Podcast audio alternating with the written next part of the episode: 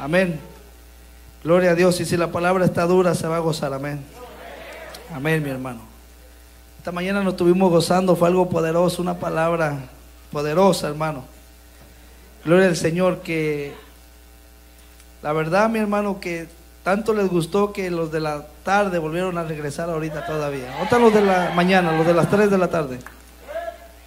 Gloria a Dios, amén, hermano. Realmente usted ama al Señor, hermano. Y usted es hijo de Dios, porque el que Dios ama corrige y el que es hijo recibe la corrección y se sigue gozando en el Señor. Amén. Dele un aplauso al Señor por su propia vida, hermano.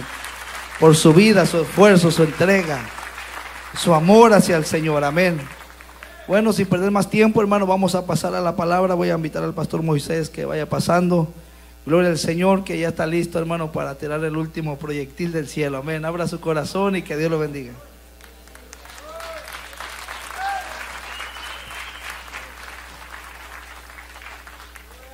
Los vivos le adoran.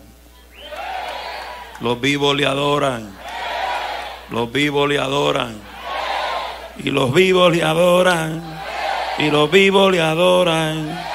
Túmbale la cabeza, pero que túmbale la cabeza. No es con el chisme ni con la lengua. Usa la espada de Jehová. No es con el chisme ni con la lengua. Usa la espada de Jehová. Usa la espada. Ay, usa la espada.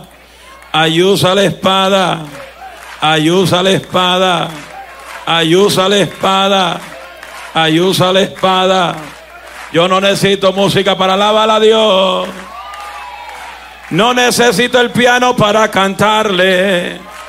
Y menos la guitarra para adorarle. Si tú eres pentecostal y depende de la música para adorarle, usted no tiene fuego. Porque el que tiene fuego no necesita el piano ni la guitarra. El que siente fuego no necesita el piano ni la guitarra. El que siente fuego no necesita la batería. El que siente fuego no necesita el levita. El. El que siente fuego no necesita la guitarra. Dios bendiga a los tres que lo están entendiendo en esta tarde. El que tiene fuego no necesita los instrumentos. El que siente fuego no necesita los instrumentos. Porque el que tiene fuego siente la unción del Espíritu Santo. Siente la unción del Espíritu Santo. Siente la unción del Espíritu Santo. Siente la unción del Espíritu Santo. Habrá gente que lo siente en esta tarde. El que lo sienta grite para arriba. El que siente fuego, aunque el predicador se calle, lo sigue alabando. Porque la costumbre de los pentecostales, cuando el pastor termina de hablar, todo el mundo se calla. Pero el que siente fuego lo sigue adorando aunque el pastor se calle. El que siente fuego lo sigue adorando aunque el músico se vaya. El que siente fuego lo sigue adorando aunque el músico se frustre. Oye, porque a veces hay músicos que se frustran cuando el pastor dice, no, esta semana no toca, se frustran. Pero el músico que se somete lo sigue cantando aunque no toque. Dame tono.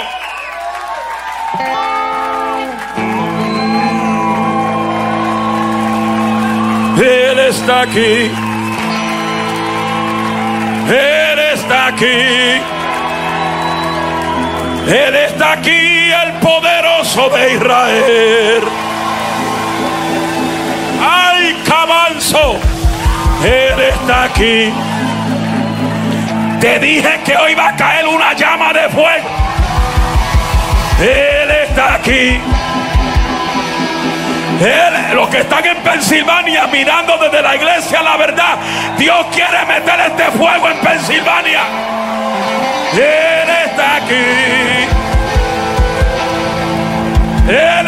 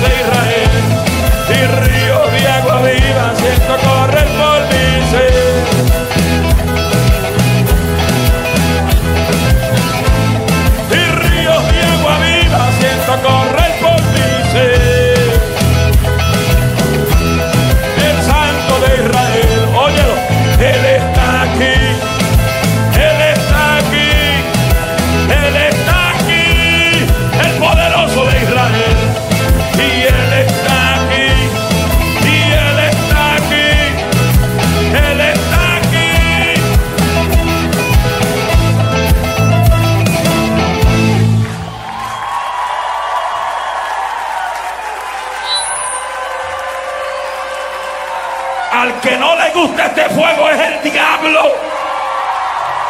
El diablo quiere la iglesia callada. Pero le decimos al diablo que todavía queda poder de Dios. Y Él está aquí. Y Él está aquí. Y Él está aquí. El Santo de Israel. Amasú. Él está aquí. Y Él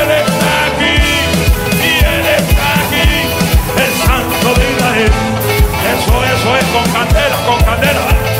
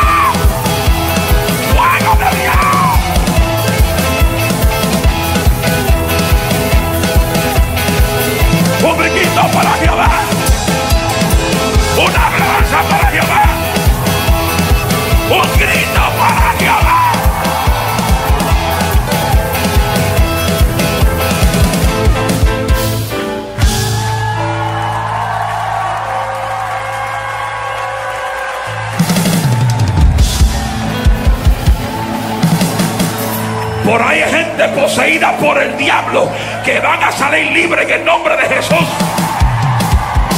Rebasanda, porque la gente que tiene el poder de Dios, el diablo no resiste el poder. Los que sienten el poder alaba.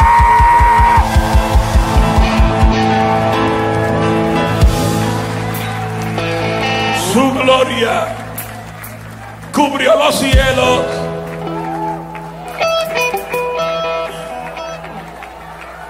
Su gloria cubrió los cielos. Y casa de Dios está llena de su alabanza. Su gloria cubrió los cielos. Y la casa de Dios está llena de su alabanza.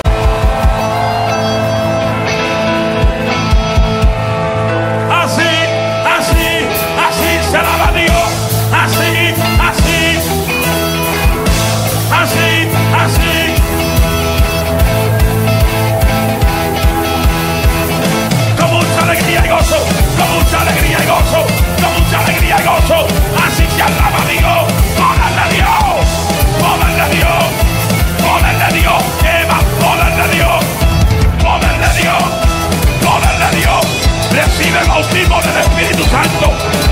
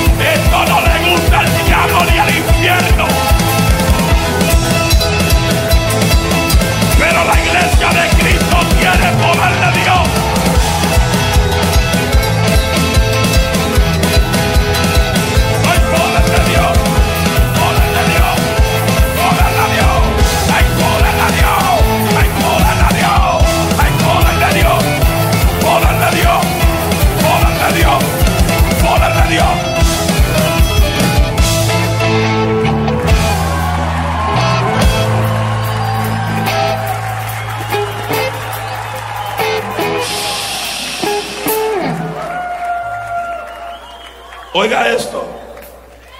Dile algo al que está a tu lado y dígale, si no lo alaba, salte de mi lado. Pero dile ahora, espérate, pero dile ahora, si quieres fuego, contágiate conmigo. Si quieres fuego, contágiate con mi adoración. Pero si no quieres fuego, salte del lado porque te voy a pasar por encima.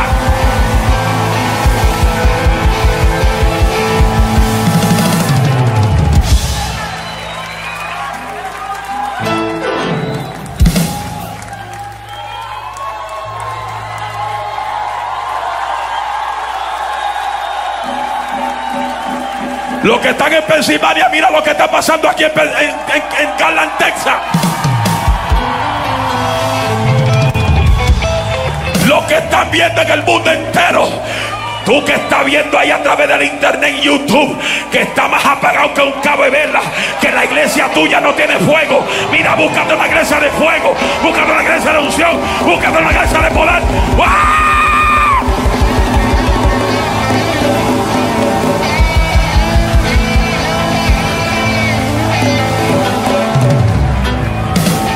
La iglesia de Cristo tiene fuego. Iglesia de Cristo tiene unción. Dios no hizo una iglesia vacía. Dios no hizo una iglesia muerta. Cuando cayó Pentecostés, todos fueron llenos del Espíritu Santo.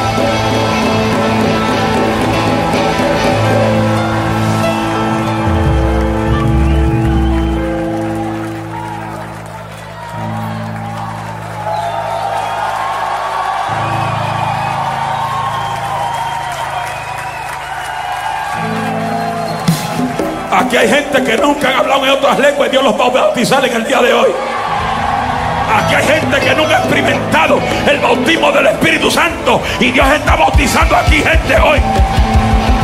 Santa la mansique de vos santa, Rabasaya y Rabasaya vaya, Rabasaya. Lo que se pierde la gente por estar chismeando. Lo que se pierde la gente por estar mirando las bajas del hermano. Mira, tú no vienes al culto a mirar quién vino, quién no vino. Usted no viene al culto para ver cómo se peinó o cómo se vistió. Usted viene al culto para adorar.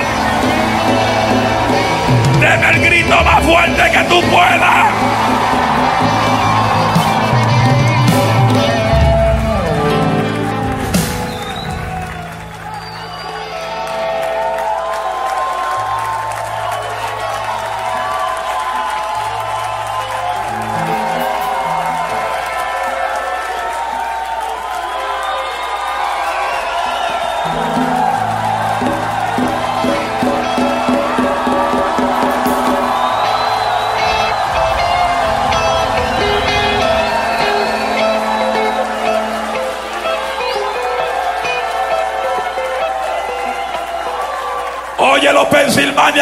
Hay una iglesia que sabe gritar para arriba.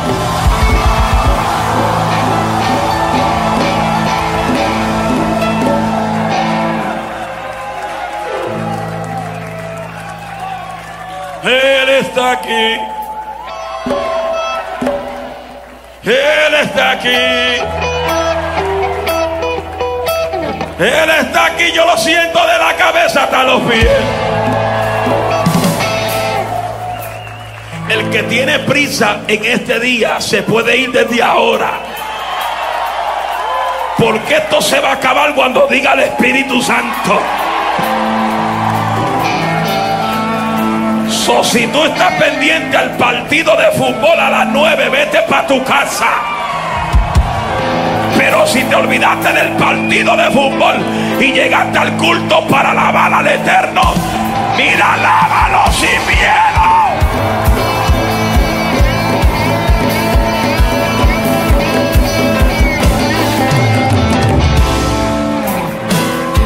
Y Él está aquí. Y Él está aquí.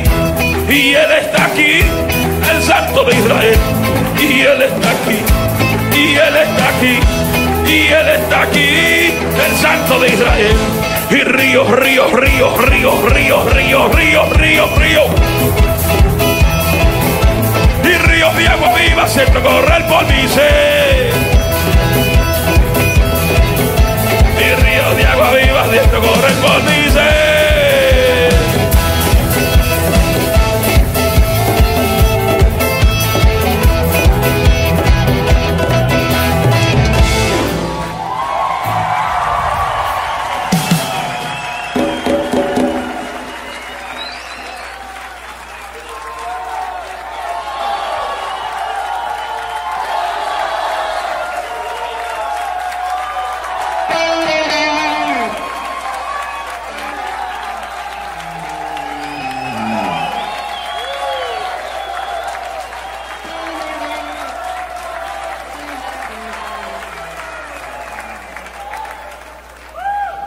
Escuchen bien. ¿Me van a dejar predicar hoy? Are you gonna let me preach? When the power of the living God is in this place, I cannot stay quiet. If you don't understand what I'm saying, just believe I'm speaking in other tongues and just shout his name. Voy a decirlo en español por si acaso no me entendiste. Si de momento te hablo en inglés y no entiendes lo que estoy diciendo, piensa que estoy hablando en otras lenguas y sigue alabando. Y si no entiendes nada de inglés, te recomiendo a estudiar Moisés sin barrera. Para que entienda que también los americanos Dios los va a salvar no solamente los hispanos, Dios va a levantar un ejército de americanos en casa de Dios. Porque en casa de Dios, Dios va a romper los patrones humanos. Y Dios va a levantar una iglesia americana con este avivamiento, con este poder con esta unción. Porque la iglesia inglesa necesita saber lo que es el poder de Dios. Y esta iglesia va a tener una iglesia americana. Por eso es que te estoy diciendo, prepárate para lo que viene. Porque Dios va a romper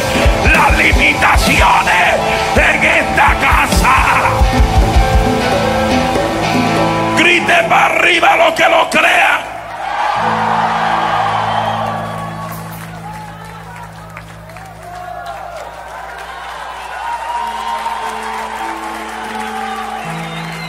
Solo que son líderes en esta casa comienza a practicar inglés. Porque se va a se va a abrir casas celulares en inglés. Ah, yo no sé si usted está recibiendo esta revelación de la gloria de Dios. Esta juventud que está llena de fuego. Estos hombres que están llenos de fuego. Estas mujeres que están llenas de fuego. Oye, hombre, ¿qué es lo que le pasa a usted? Estos hombres que están llenos de fuego. Estas mujeres que están llenas de Estos hombres llenos de fuego estas mujeres llenas de fuego. Esta iglesia llena de fuego.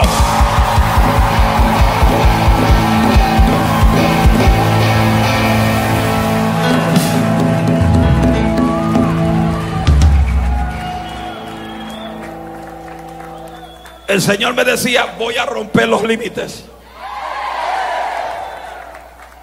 Y Dios está rompiendo los límites de algunos aquí que muchas veces y a veces dicen, pero, pero, pero, es imposible. ¿Qué dijo Dios en esta casa? Que viene crecimiento, viene ensanchamiento, viene una construcción. ¿Cómo va a suceder? Cuando usted entienda que los que tienen fuego no le tienen temor a sembrar mil y cinco mil y diez mil dólares a la construcción que se aproxima. Porque si Dios habló que se va a construir el nuevo local, Dios te va a tocar la tipa que lo haga.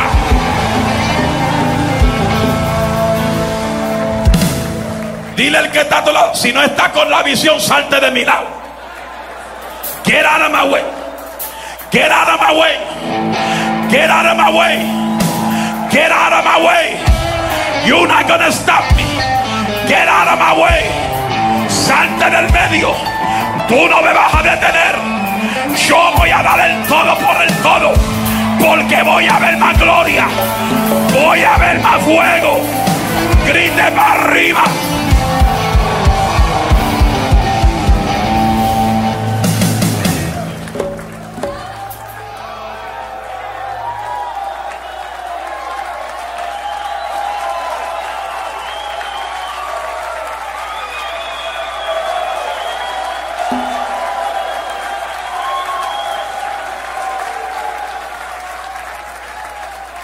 Dios me dijo, cuando me dijo, vas a volver a salir y vas a tocar lugares que voy a impactar y voy a llevar un mensaje directamente a la iglesia, de repetir lo que los pastores han dicho al pueblo y muchos se hacen sordos.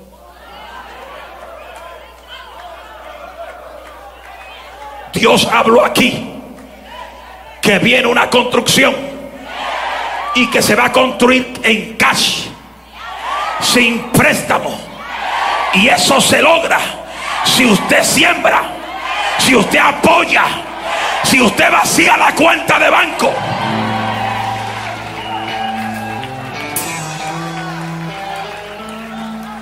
Gente que tienen 50 mil, 60 mil en el banco y no se atreven a entrar 10 mil dólares al proyecto de la iglesia. Se dañó el mensaje y nadie quiere brincar ahora.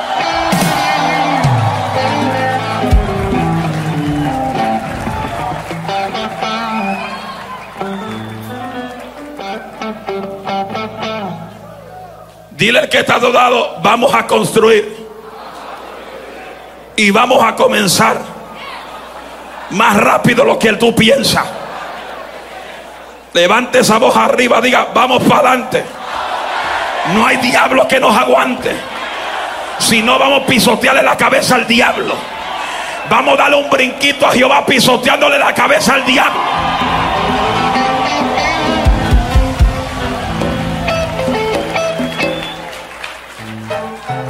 Yo le digo de esto desde ahora. Escuche bien. Yo no soy cualquier predicador. Yo soy un predicador original. Yo no me vendo y negocio la palabra. Pero no pretendas que te voy a traer un mensaje bien liviano para que te sientas bien conmigo. Hay gente que salen del culto y dice, ay chacho, qué duro habló ese predicador. La próxima vez que venga me quedo en casa.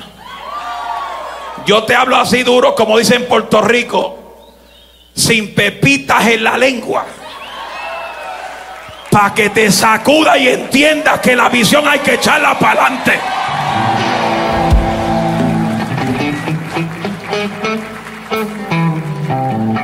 ¿Me dejan predicar?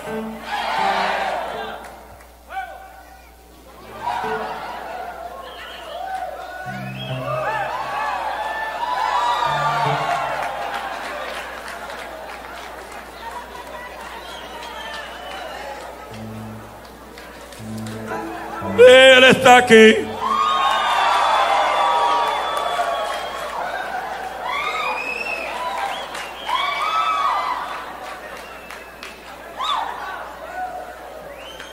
Él está aquí.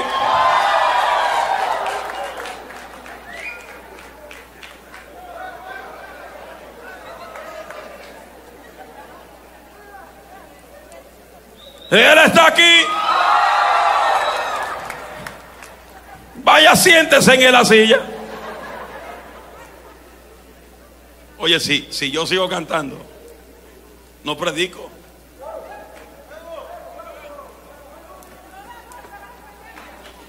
Vigilia. Vigilia.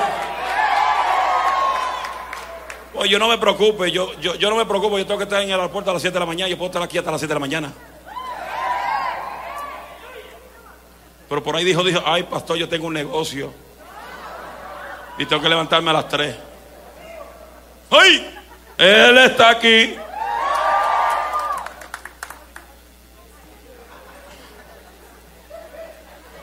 Quédense ahí. Quédense aquí. Hechos capítulo 4, verso 31. Hechos 4, 31. Oye, como que veo dos asientos, dos o tres asientos que se vaciaron. Parece que salieron dos o tres medio asustados. O cogieron, o fueron a coger un aire para calmar los nervios. Aleluya. Hechos 4. Él está aquí. Yo lo siento en mí.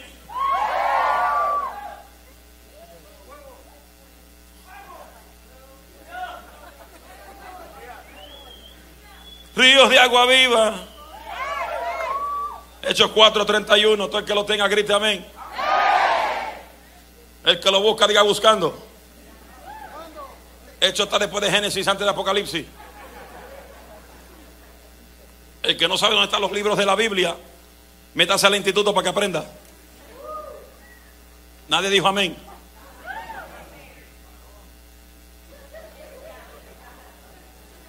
Hechos 4:31. Dice así, cuando hubieron orado, el lugar en que estaban congregados se mantuvo tranquilo. ¿Qué dice? Tembló. Y algunos fueron llenos del Espíritu Santo. ¿Cómo?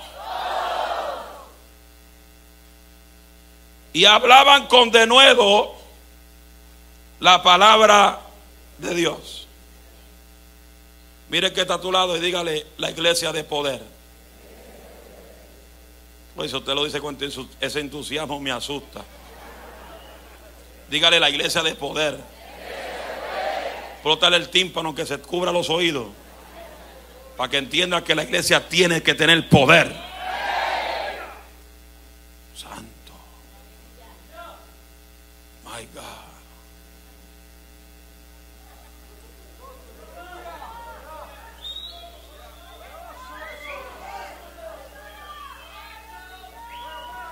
Miren lo que están hablando en el walkie-talkie. Alaben al Señor.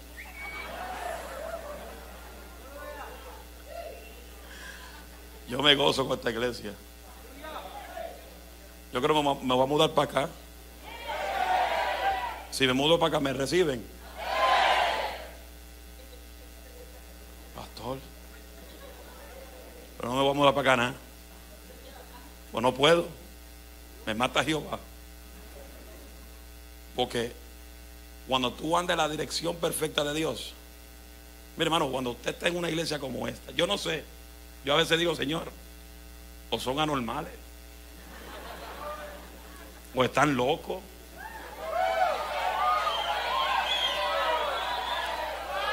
O perdieron el cráneo de irse de esta iglesia que hay fuego a otra iglesia donde el primer hueso seco es el pastor. Que tú ves que los hermanos cantan y tú los ves así. Río de agua viva, siento correr por mi ser. En la presencia del santo. Iki, iki, iki, iki.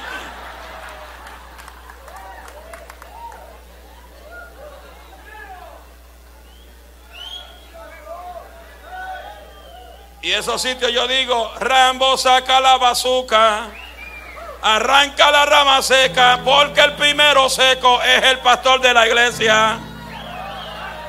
Porque lo que es el pastor es la asamblea. Y si su pastor grita y brinca, yo no sé por qué tú no gritas ni brinca. Porque el buen discípulo imita al pastor. Camina como el pastor. Grita como el pastor. Adora como el pastor. Tiene fe como el pastor.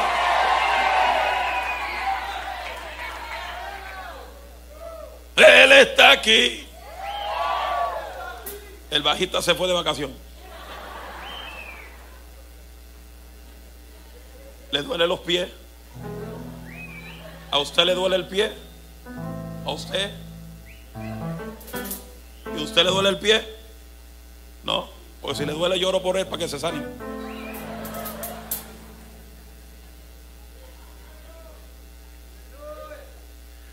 Hecho dice, capítulo 1, verso 8, y recibiréis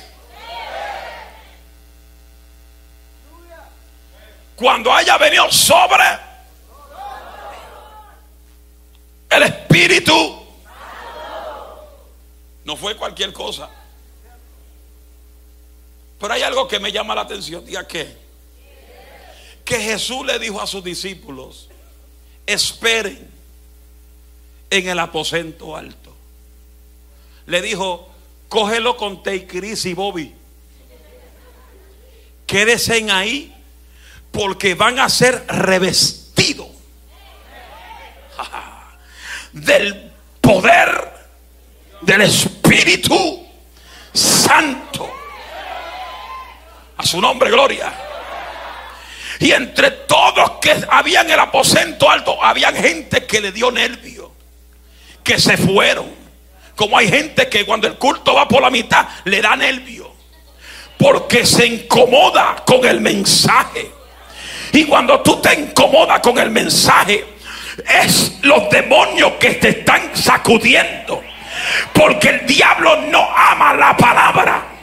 Y cuando hay inquietud en tu vida por la palabra, el número uno es porque Dios te está corrigiendo. Número dos, Él quiere arreglar tu vida. Y número tres, si tú no te arreglas, es porque el diablo te quiere sacar del templo. Aleluya, levante esa voz arriba y grite gloria a Dios. Recibiréis ¿Y qué pasa? Que Jesús le dio a sus discípulos, yo me voy. I'm going away.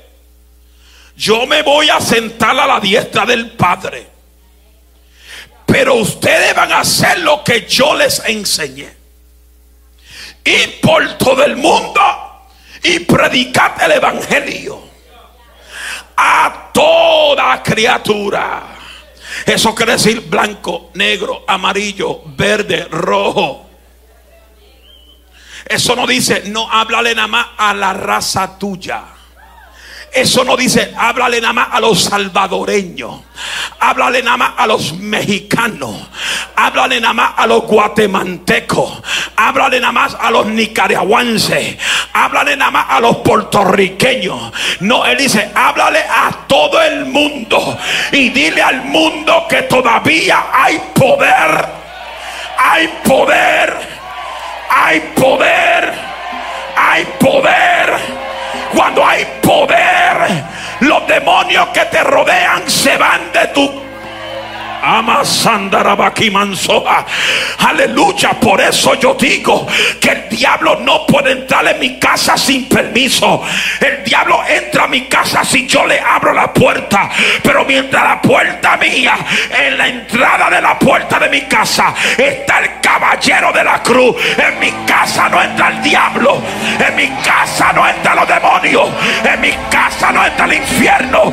Porque en mi casa habita presencia.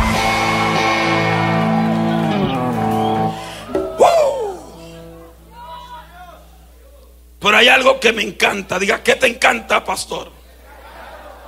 Me encanta que Jesús le hace una pregunta a sus discípulos. ¿Sabe cuál fue la pregunta? Diga, ¿cuál? Pídame lo que quieran. Hermanos, si hubieran visto los discípulos, tuvieran carnal, tuvieran en la carne, la chuleta, como un bistec encebollado. Le decían a Cristo, como le dicen muchos pentecostillas de hoy. le dicen a Cristo, Cristo, dame un buen trabajo. Cristo, dame un BMW. Cristo, dame un Mercedes Benz. Cristo, llevo años orando por una mujer y no me llega. Alabo lo que vive. ¿Cómo tú pretendes que te llegue algo si no lo buscas? No simplemente es orar, es buscar guianza y buscar la mujer que tú amas. Pero búscate una mujer que ame la oración. Búscate una mujer que te diga, Carnú, ponte a orar. Alma mía, alaba la gloria de Dios. Si te busca una mujer que te dice, vamos para ver una película, vamos al teatro, vamos a ir a un día a la playa sin que el pastor no vea, esa mujer no es espiritual. Porque la mujer y la joven que es espiritual y el joven que es espiritual dice a la, a la pareja, vamos para el ayuno porque hay que llenarnos de fuego. Vamos para el culto de las 3 de la tarde porque hay que llenarnos de fuego. Y vamos a seguir para el culto de las 6.30 de la tarde porque quiero más fuego. Porque el que tiene unción quiere más fuego. Quiere más fuego. Quiere más fuego. Yo no puedo estar tranquilo sin sentir el fuego de Jehová. Todo el mundo grite fuego.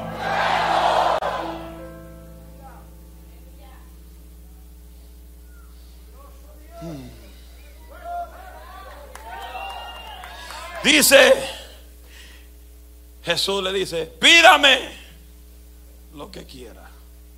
Señor, quiero tener la compañía de construcción más grande en la ciudad. Y lloran. Señor, tú sabes que yo, yo te voy a servir, Señor. Te prometo todos los tiempos, Señor. Te prometo, te prometo. Que qué difícil es prometer y no cumplir. La Biblia dice, es mejor no prometer que prometer. Se fueron. ¿Y cuánta gente han dicho, pastor, yo traigo mil dólares para el proyecto y ha pasado un año y el COVID se lo llevó? Se fueron. Pero cuando viene un profeta que le habla, Rambo saca la bazooka, arranca la rama seca, Honda, Kia, Mitsubishi, Toyota, Suzuki. Y le dice, vaso mío, estoy contigo, vaso mío, camino contigo, vaso mío, y dice, ay, estoy contigo. Y comienzan, ay, Señor, gracias. Ay,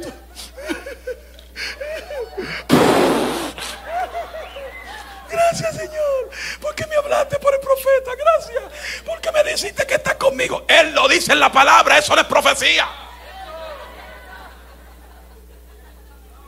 Eso no es profecía. Que te diga estoy contigo, eso no es profecía. Eso está establecido en la palabra, que el Espíritu de Dios estará con vosotros hasta el fin del mundo. Y el profeta le da unas palabritas muy bonitas que le sacude el, eh, interior. Y tú lo ves que hacen, ay, rama, rama, rama, rama.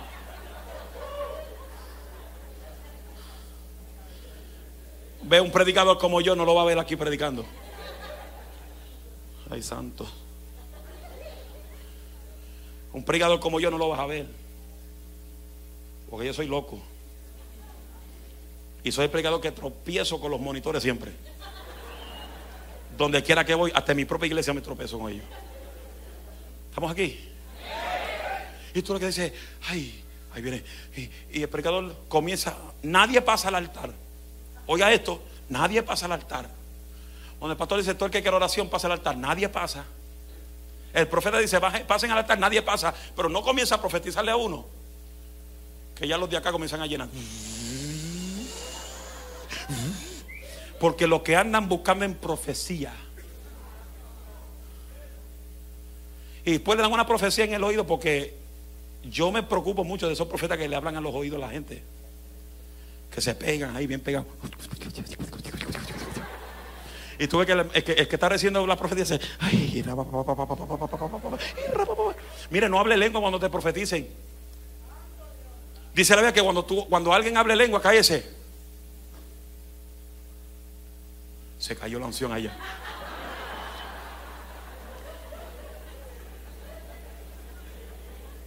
Ah. Si supiera quién es, si supiera quién es. Hello. Es como una vez.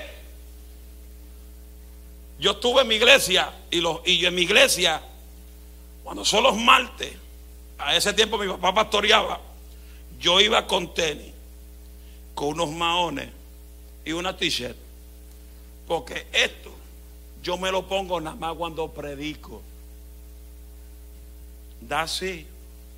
Si no predico, nadie me ve con saco.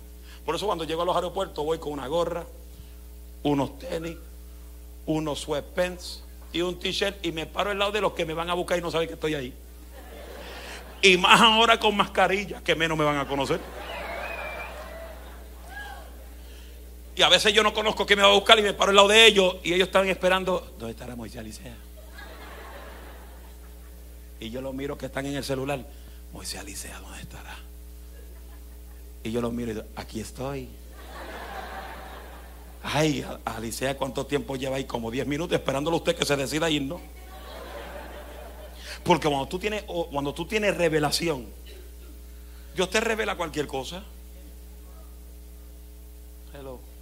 Pero ¿por qué la gente no tiene revelación? Porque no oran. Todo el tiempo están orando, Señor, pidiendo. La gente hoy en día oran pidiendo nada más. Señor, dame un carro. Señor, la construcción. Señor, contrato más grande. Señor, necesito un contrato por lo menos de medio millón. Porque voy a, a ayudar a la iglesia a construirla. Y cuando le dan el medio millón se desaparecen. No llega ni la ofrenda, no llega ni el diezmo, ni tampoco llegan ellos. Se fueron. Y los discípulos decían, los discípulos, Jesús le dijo, pídeme lo que quiera. Mira cómo dijo Cristo, pídeme lo que quiera. Como diciendo, pídeme lo que te da la gana. Y ellos dijeron, Jesús, lo único que queremos es que nos enseñe a orar. Porque hemos notado que mientras más tú oras, más demonios se van, más los enfermos se sanan, más las ciudades se alborotan. Pero ¿cómo tú vas a alborotar tu, tu, ciudad o tu vecindad o donde tú vives si en tu casa lo que estás viendo a don Francisco y no estás orando?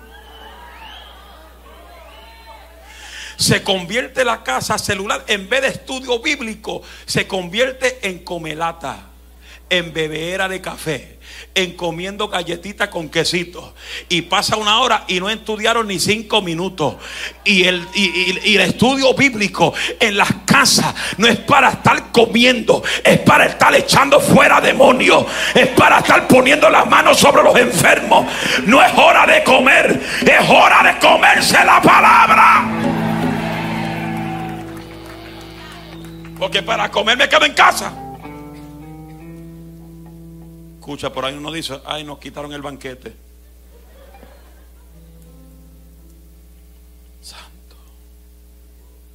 Señor, enséñanos a orar. Porque ellos se dieron de cuenta que aun cuando Jesús fue llevado en el espíritu al desierto, Jesús fue llevado al desierto a ser tentado por el mismo Satanás. Levante la mano los que le gustan orar. Mitad de la iglesia. La otra mitad no le gusta. ¿Qué pasa? Día, ¿qué pasa? Que cuando tú te dispones a ser una mujer, un hombre, un joven de oración, lo primero que se despierta en tu vida es un ataque infernal de los mismos infiernos. ¿Quién es ese? Satanás. Porque cuando Cristo estaba ayunando, que fue llevado al desierto a ser tentado, el que lo vio de frente a él fue el diablo. Y el diablo dice, Señor, Jesús lleva 40 días, hay hambre, hay hambre en Samaria. El estómago está diciendo gulú, gulú. Dile esas piedras que se transformen en pan. Jesús dijo, óyeme diablito, no solo de pan vivirá el hombre, sino de toda palabra que sale de la boca de Dios. Porque la iglesia que tiene poder sabe que donde quiera que tú andas, como decíamos en esta tarde, las atmósferas cambian, el ambiente cambia, la situación cambia. Y cuando tú vienes al culto, nadie va a decir, hermano, vamos a orar porque hay una pesadez y hay que echar fuera al diablo. No sabe por qué. Porque cuando tú entras por las puertas del templo, tú entras con una adoración, tú entras con una alabanza. Tú no vienes a estar saludando a, Perencejo y a medio mundo. Tú vienes a saludar primero a Cristo. Y después que se acabe el culto, saluda a los demás. Pero ven a buscar la guianza del poder del Eterno. ¿Por qué? Porque la gente viene y llegan al templo. Y llegan al templo. Y llegan al templo. Y dice, Dios me lo bendiga, varón. ¿Cómo pasó el día? ¿Trabajó? ¿Cómo está la vieja? ¿Cómo está el viejo? ¿Y la familia? ¿Cómo está el carro? Oh, está bueno. ¿Este uno nuevo? Ok. Este, pues está bien, gracias. Dios te bendiga, varón. Hola, siervo, ¿cómo le va? ¿Está bien? Oye, usted le da esos cueros con fuerza. En Puerto Rico llamamos estos cueros. No sé cómo, no sé si eso es algo malo para usted, pues discúlpeme. Pero ¿cómo usted le llama esto? Las congas, pero esta parte. ¿Ah? O el cuero. Ah, gracias, Señor. Oye, hermano, usted le da esos cueros como que se le está dando la cabeza al diablo.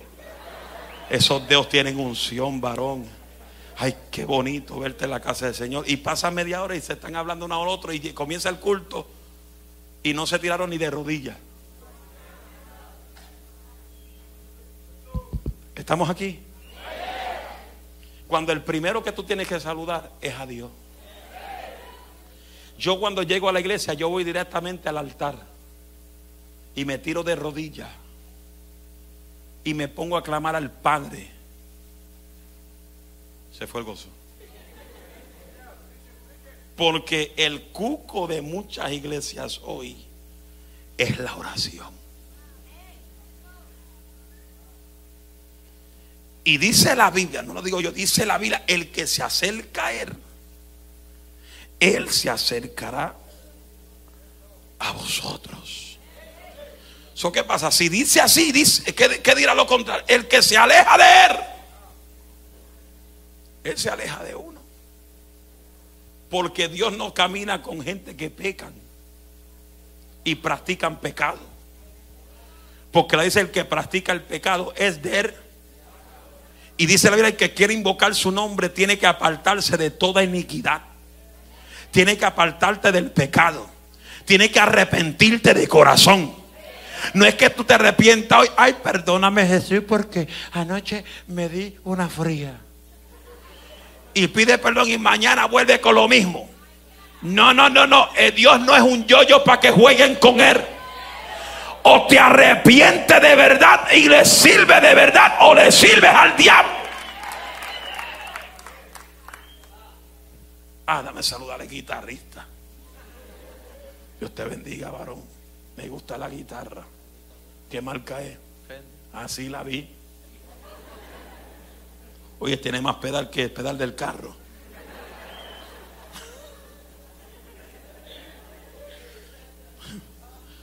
Aquí tiene para echarle gasolina, ponerle freno, echarle el turbo, el turbo, echarle candela. Oye, pero tú eres terrible. Tiene más unción que Santana. Porque Santana le toca al diablo, tú le toca al Cristo de la gloria. Y cuando tú le tocas al Cristo de la gloria, si aquí tú ves que la gente no brincan, allá arriba los ángeles se están gozando. Si ese aplauso es para mí está bueno, pero si es para Dios tiene artritis.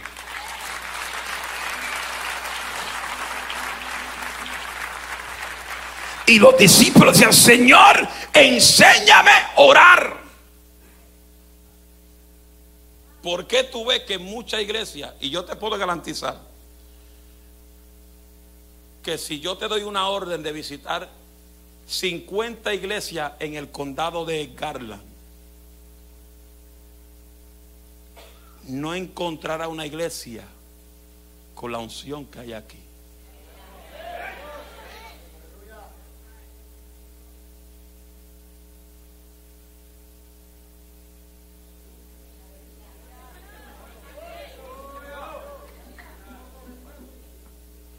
Porque cuando la iglesia camina en la perfección divina del reino, Dios le suelta todas las bendiciones.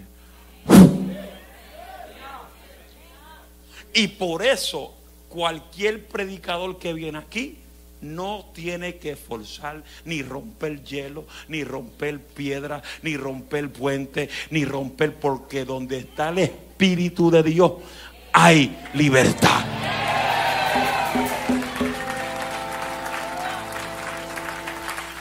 Y el mismo Jesús, cuando estaba sobre la tierra, él caminaba con el fuego, sanando a los enfermos, levantando los cojos, dándole vista al ciego y sanando todo tipo de enfermedad y aún resucitando a los muertos.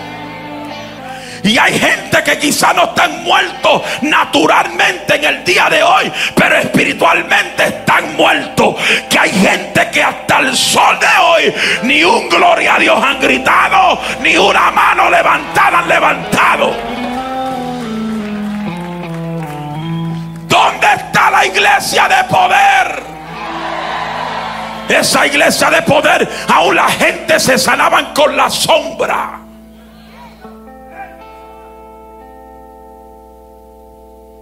Yo me acuerdo que una vez en mi iglesia, porque yo soy de lo que digo, Señor, si tú me vas a meter al pastorado, porque yo he notado que hay muchos evangelistas que se meten al pastorado y se le va la unción. Se llenan de tanta teología, hermenéutica, todos los teológicos y se le va el don, se le va la ciencia, se le va la revelación. Y yo cuando entré al pastorado decía, Señor, aunque tu palabra dice no hay profeta en su propia tierra, pero yo soy tu profeta. Y si tú me usas en otro lugar, aquí me tienes que usar. Si tú me usas echando fuera demonios en otras iglesias, ayúdame aquí a echar fuera los demonios de varios malamañosos que hay en la iglesia. Gente que tiene la mentalidad vieja. Sí, porque yo tengo gente con mentalidad vieja. Que llevan años en la iglesia, pero son problemáticos. Son inmaduros. Son impotentes. Lo que hacen venir a quejarse. Ay, pero que, que gritan los hermanos. Ay, que mucho. Ay, mira que mucho brincan. Hay que poner en una parte de la iglesia, una área en la iglesia, y ponerle la pared el, el, lugar de los quejones. Para que se sienten en un lado nada más. Se fueron.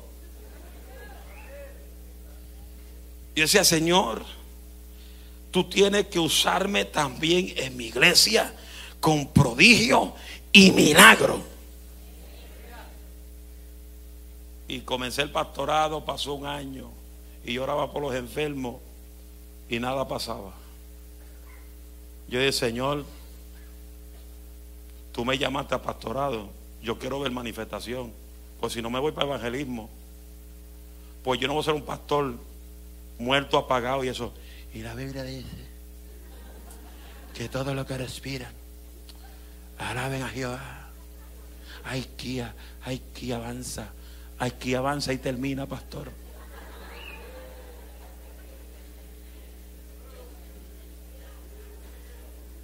Y pasó un año y yo digo, ese año fue una prueba de fe para mí. Por eso yo digo, yo tengo una fe tan grande, más grande que este templo. Que aunque vea la tormenta y el doctor diga lo que le da la gana, a mí no hay demonio que me haga dudar de lo que Dios estableció. Mire, si yo le cuento, le cuento como le gusta.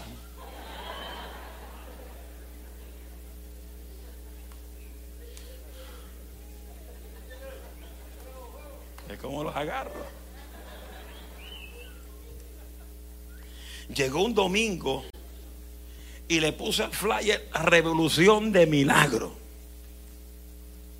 Y llegó una hermana que el médico dijo que tenía un tumor en el seno canceroso y que tenía que ser operada.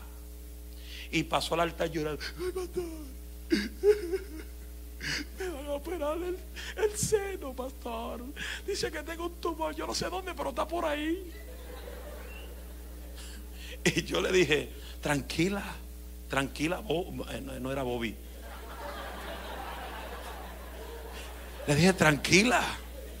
Que la misma forma que el médico te dio el resultado de que el tumor canceroso está ahí, la misma forma que cuando te vayan a ir a operar, te van a hacer otra revisión. Y cuando te vayan a hacer la revisión, el médico te va a dar otro documento certificando que el tumor ya no está ahí. Y pasó un mes después de ese domingo. Y ella vino con una sonrisa colgate que le pasaba hasta las orejas. Y dijo, pastor, mira este documento. Y yo miro el documento, el tumor desapareció. No sé qué pasó, pero se desapareció. Y yo dije, yo sé lo que pasó. Es que el Dios de milagro todavía hace milagro. Todavía sana. Todavía rompe y y todavía destruye todo tumor canceroso. De ahí volví a nombrar el culto el domingo explosión de milagro. Y llegó una anciana de la iglesia. Ay, pastor, ya no aguanto más. ¿Qué le pasa? Ay, me duele la columna vertebral. Y antes de yo hablar la sople y cayó. Hay gente que caen de repente. Hay otros que caigan, cae- caen en slow motion. Otros caen de repente que los ungieres los agarran. Y otros caen bien slow. Y ella cayó bien suavecita. Y sí. Y yo le dije, agárrala, que va la milla, agárrala. Se paró del piso. Desde ese día jamás sintió dolor en la columna vertebral. Pasó el próximo domingo. Y el próximo domingo lo llamé ayuno congregacional. Y en el ayuno solté la unción de milagro. Le hice, le dimos la santa cena. Y dije, Dios mío, el que tenga problema en la dentadura, créale plata, oro y diamante en la dentadura. Y cuando se tomaron la santa cena, mitad cayeron al piso. Y Dios comenzó a crear oro, plata, diamante la dentadura. Porque Dios es un Dios de creatividad. Te lo estoy diciendo. Que las bocinas tienen problemas conmigo. Tan loco que me caiga, pero tengo buen balance todavía. Alaba lo que vive. ¿Y qué sucedía? ¿Qué sucede? Que la iglesia que camina con el peso de la gloria no necesita. Yo le digo a la gente: no me llame. Para orar por un enfermo, no me llame. Ponle la mano arriba. Si es tu hijo, ponle la mano arriba. Úngelo con aceite. Si no tiene aceite, búscate aceite de motor, pero busca aceite.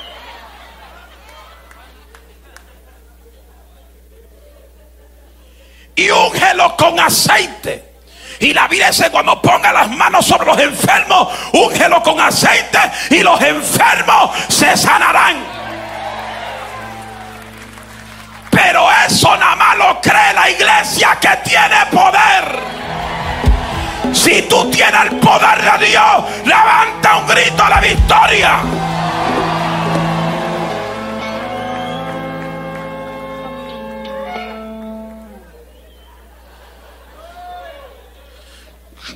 Mira, mira, saca la planta que el predicador es peligroso.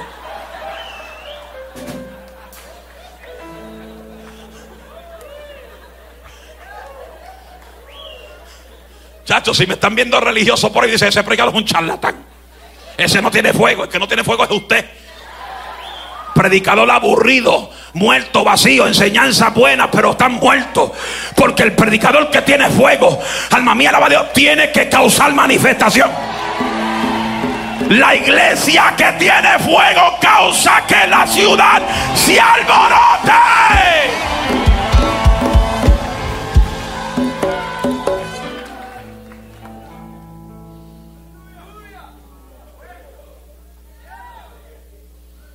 ¿Cuál es la voluntad de Dios para nosotros como iglesia? Es que seamos una iglesia llena de poder. Que seamos una iglesia ungida. Que tengamos la unción del santo. Una iglesia de milagro. Una iglesia de impacto. Una iglesia que cause que la iglesia y el terreno tiemble. Usted se imagina, hermano que usted llega al templo y usted se sienta ahí y nadie alaba a Dios. Todo el mundo guarde silencio. Nadie diga no, ok. La dice que el que obedece al profeta, bendición del profeta reciba. So manténgase tres minutos sin abrir la boca en silencio, ok. Tranquilo. Vamos, dame tono.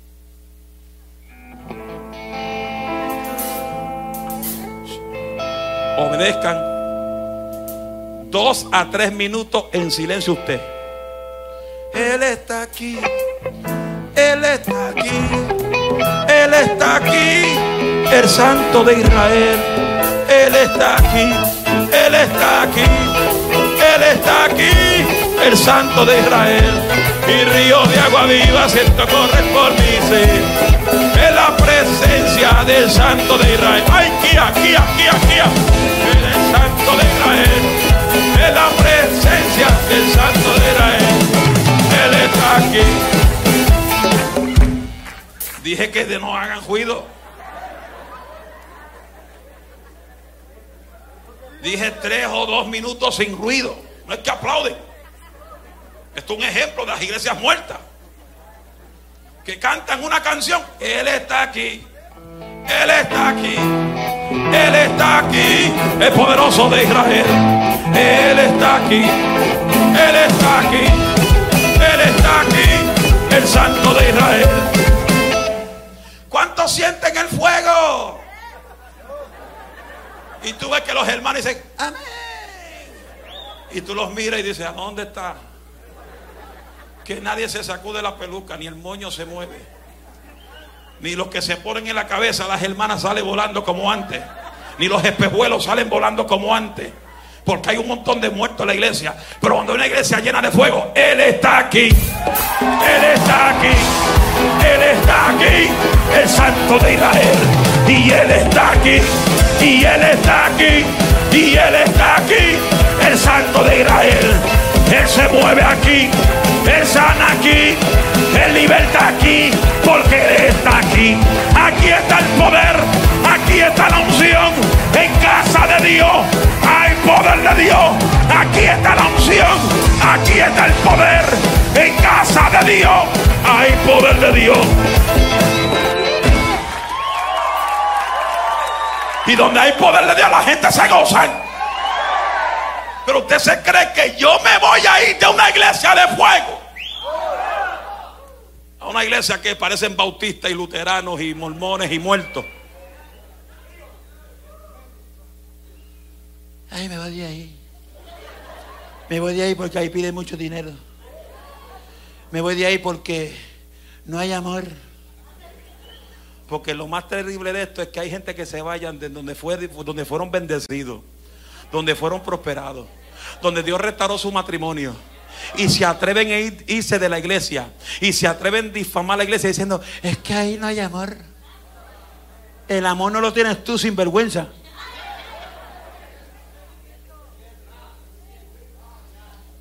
Lo digo. El hijo del diablo es usted.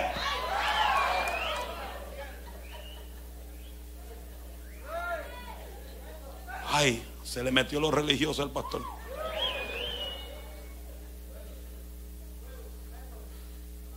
Y tú ves lo que siente fuego.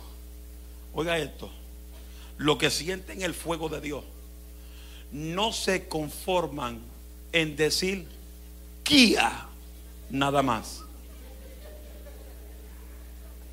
El que siente fuego, aleluya, lo quiere sentir el lunes, lo quiere sentir el martes, lo quiere sentir el miércoles en el discipulado, lo quiere sentir el jueves, quiere sentirlo el viernes quiere sentirlo el, el sábado y el domingo viene la bomba espiritual.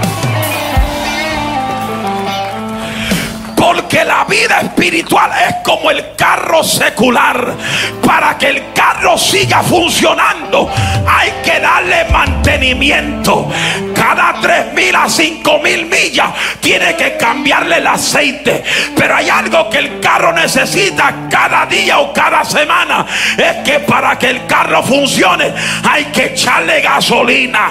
Porque sin gasolina el trabajo no corre.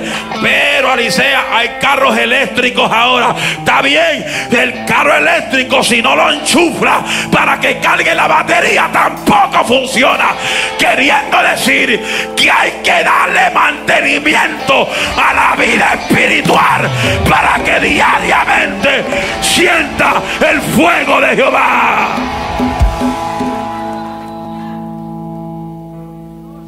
Dile el que está a tu lado, échale mantenimiento a la unción.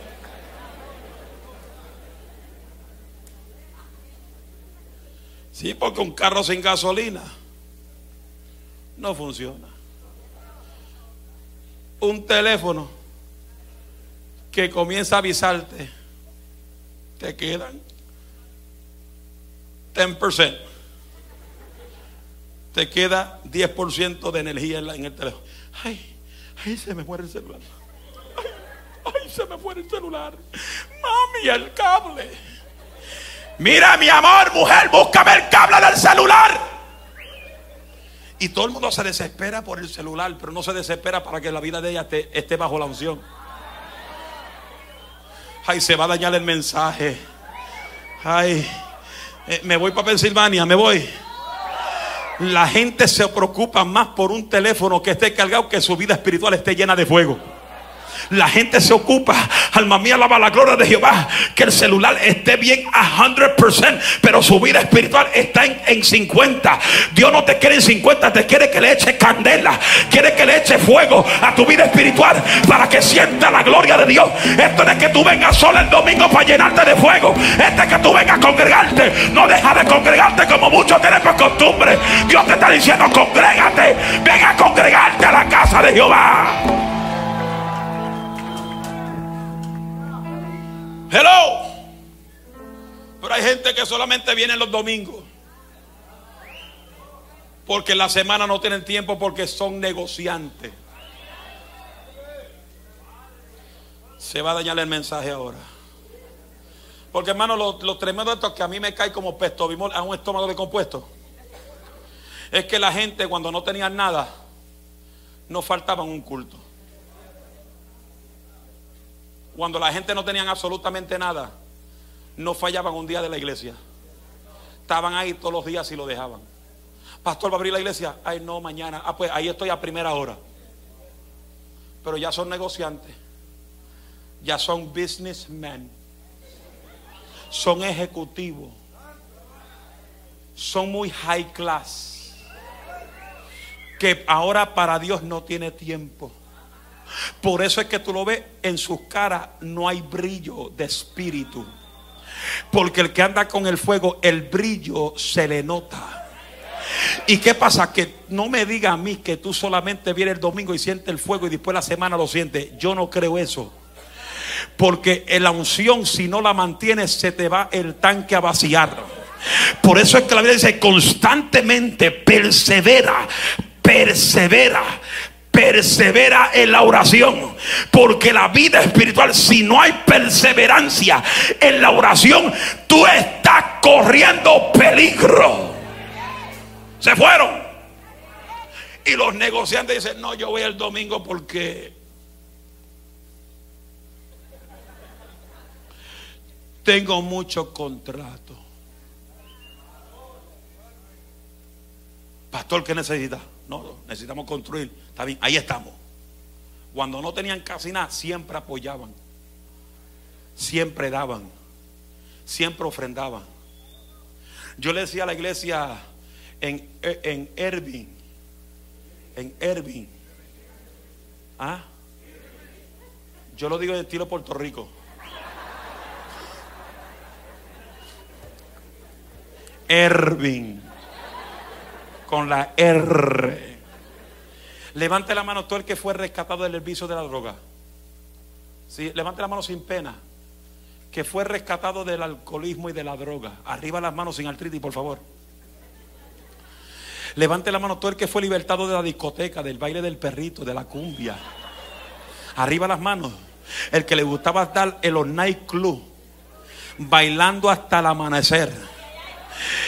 Como decía un cantante en Puerto Rico, hasta las 15 que no había nadie que lo parara de bailar con todo el mundo que estuviera en el, en el piso bailando. Bailaba con la mujer, bailaba con la vieja, bailaba con la mujer de otro. Y si lo dejaban, bailaban hasta con los hombres.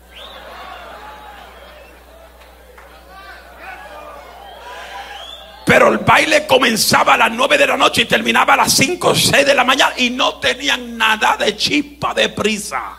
Porque de ahí aún se iban a trabajar muchos de ellos. Estamos aquí todavía. ¿Y qué pasaba? Que esa gente cuando estaban en ese mundo de pecado, no le, no le molestaba, no le importaba darle al diablo el cheque completo porque sabían que la próxima semana iban a hacer lo mismo. Y el que está en el vicio de la droga o del alcohol, cada semana o cada mes aumentaba el gasto. ¿Estamos aquí? ¿Cuánto han vivido eso? Levante la mano. Alguno invertía dos mil al mes, otro invertían cuatro mil al mes ¿Quién invertía tres mil al mes? ¿Quién dijo cierto? Usted invertía tres mil al mes. Usted también. ¿Quién más? Usted también. La sinceridad te bendice. Usted también, joven. Usted. ¿Qué edad usted tiene? ¿Ah? 18. Y usted invertía tres mil en el mundo.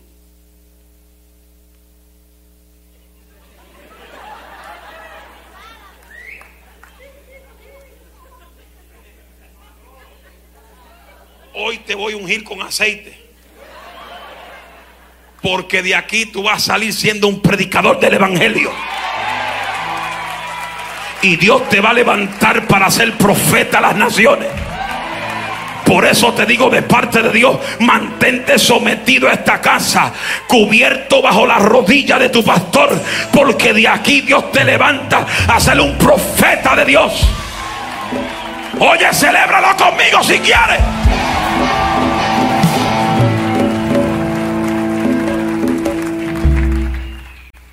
Y la gente no le molestaba invertir.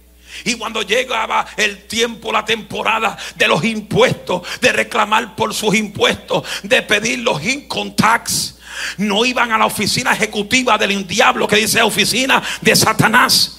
Y le decía al diablo, diablo, dame el reporte de todo lo que invertí en el año, porque lo voy a reclamar en los talonarios de los, de los impuestos. No le importaba ni que si el bebé necesitaba leche, ni que si el bebé necesitaba pamper, ni que si la mujer necesitaba algo, porque lo de ellos era saciar sus deseos carnales, sus deseos impíos, sus deseos inmorales. Alma mía, alaba la gloria de Dios.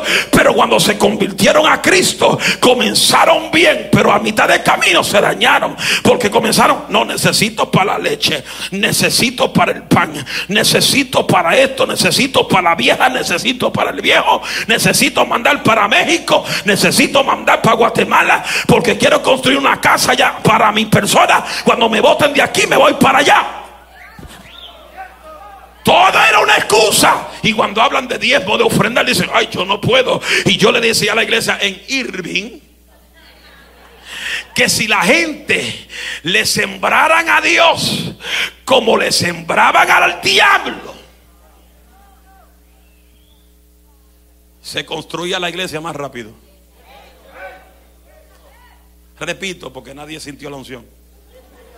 Si la gente le sembraran a Dios como le sembraban al diablo, se construía la iglesia más rápido.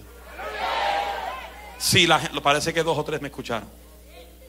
Si la gente le sembraran a Dios como antes le sembraban al diablo, la iglesia se construye más rápido. Amén. Amén.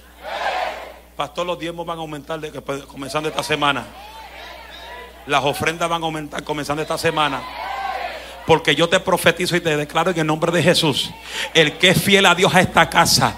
El que siembra aun cuando no tiene a esta casa. Tú estás acumulando en la bolsa de valor del cielo.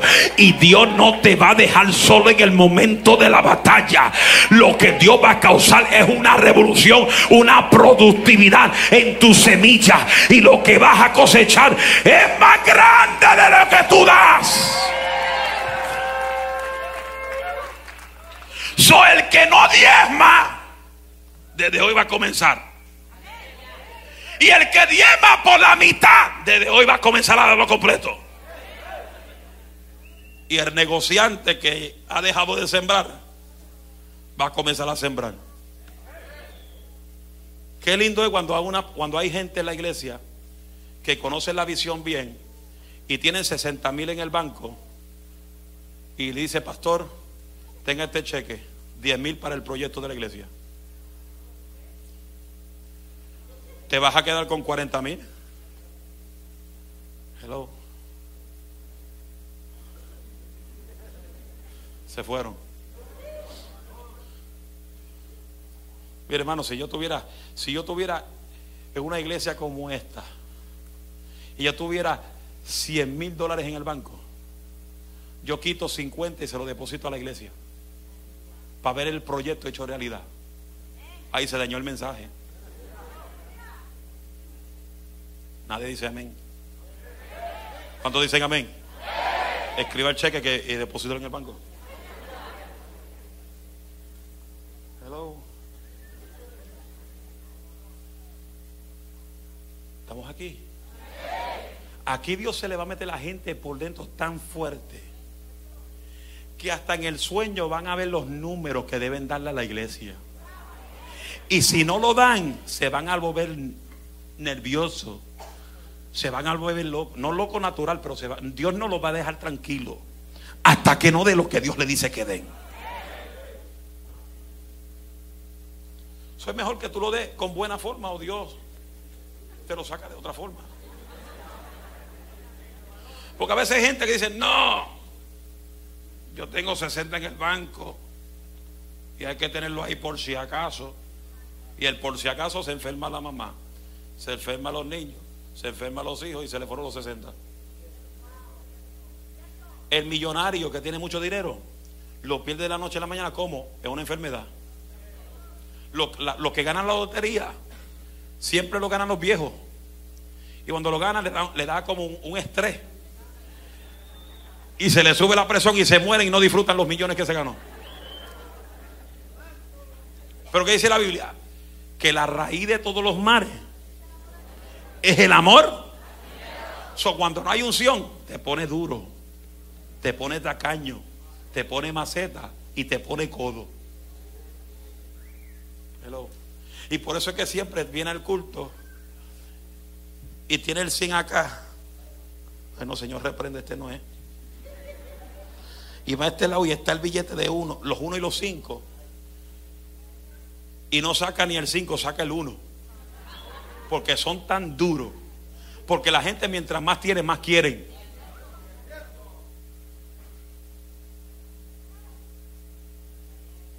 ¿Cómo tú pretendes que Dios te dé más si tú no apoyas más? Oye, hay gente que ya se le fue el fuego con esto. Y si tú entendieras que cuando tú siembras es una forma de adoración. Por eso la Biblia dice, dale a Dios con alegría y con gozo, no de frustrado. Es más, yo puedo decir, hermano, saque 10 mil pesos en su banco y déselo al pastor y usted lo da con frustración. Eso, no, eso Dios no lo recibe tampoco. Porque Dios recibe lo que tú le das a Él con alegría y con gozo. Porque Dios no acepta nada obligado de nadie. Por eso los que saben bendecir la obra son prósperos. Siempre están ahí. Pastor, me dieron otro contrato. ¿De cuánto? 80 mil dólares. Ah, hermano, para adelante. Para adelante. Que viene más grande. Y para que no trabaje mucho, Dios te va a llevar al empleado. Y tú estás tranquilo en la oficina.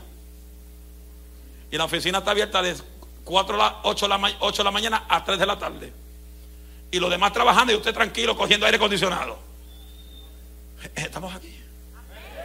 Porque eso es lo que va a pasar con muchos de los que estamos aquí.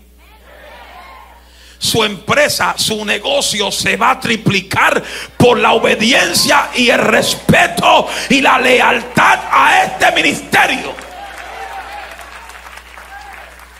Por eso los hombres que tienen fuego no tienen ningún problema de darle a Dios lo mejor de lo que Dios le ha dado.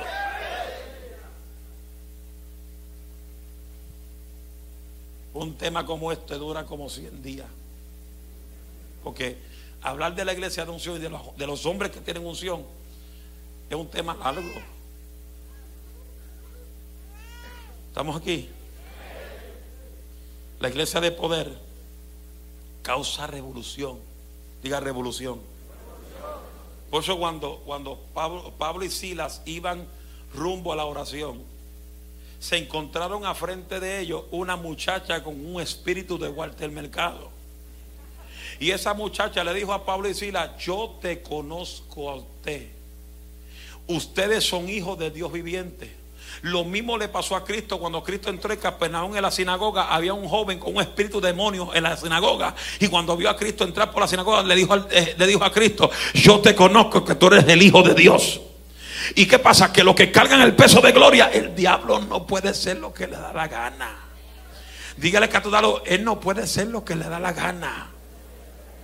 Porque la unción de Dios pudre los yugos.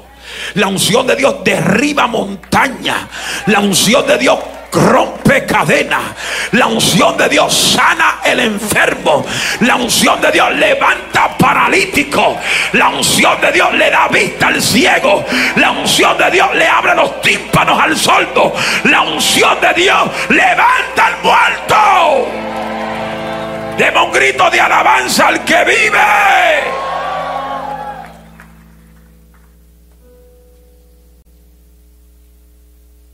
Como dijo una iglesia de poder, se mantiene echándole leña al fuego. Dile que está a tu lado. Si, si lo ve medio apagado, dile, hermano, échale leña, échale leña al fuego, échale leña al fuego, échale leña al fuego, con ayuno y oración. Échale leña al fuego, échale leña al fuego. Échale leña al fuego con ayuno y oración. Jehová le dijo a Moisés, de allá arriba de lo alto, Jehová le dijo a Moisés, de allá arriba de lo alto, ese fuego. Y ese fuego, y ese fuego, y ese fuego, y ese fuego. ¿Cómo, tú vas a mantener tu fuego si tú no llegas al templo? Hermano, yo llevo toda mi vida en el Evangelio. Tengo siete hermanos más en mi casa. No en mi casa, sino siete hermanos más en mi familia. De los siete, uno nada más le sirve al Señor. Los demás están apartados. Criado en el Evangelio. Criado en el Evangelio con un hombre que nos enseñó la Biblia de Génesis y Apocalipsis que no tenían miedo de decirle, si no buscan a Dios se los va a llevar el diablo. Así nos decía mi papá. Y muchos de mis hermanos se frustraban, levantaban la, nariz como elefante, levantaban la trompa Y yo le doy gracias a Dios porque aunque mi papá fue duro, fue como martillo que quebrantaba nuestros huesos, como una espada que traspasaba nuestro corazón, nuestro hígado. Yo le doy gracias a Dios número uno y después le doy gracias a Él y a mi madre porque por medio de las oraciones de Él y los palos que me dio estoy de pie en el día de hoy. Y hay gente que porque el pastor le habla duro, la pastora le habla duro a las mujeres, dice, ay, ese pastor no tiene ningún entendimiento. Yo no sé por qué no hablan tan duro. Pero hermano, el que acepta la disciplina es muy bendecido. Y a mí me han tirado oferta de toda clase. Oferta de, oferta de toda clase. No voy a mencionar nombres, pero oferta de toda clase. Oferta que yo puedo ser de dinero de la noche a la mañana. Y yo le he dicho al diablo, no te equivocaste, diablo. ¿Por qué? Porque mi papá tuvo hasta un centro de adicto a droga. Metido en el Bayman de la iglesia. Más de 45 muchachos rompiendo vicio. Y nosotros íbamos al Bayman a ver lo que hacía el viejo mío. Y mi viejo echándole fuera los demonios a toda esa gente. Y esa gente vomitando espuma y cosas medias raras. Pelotas negras, arañas y, escorpiones y serpientes. Y yo miraba esas cosas y yo dije, para eso meterse droga, chacho, eso no es para mí.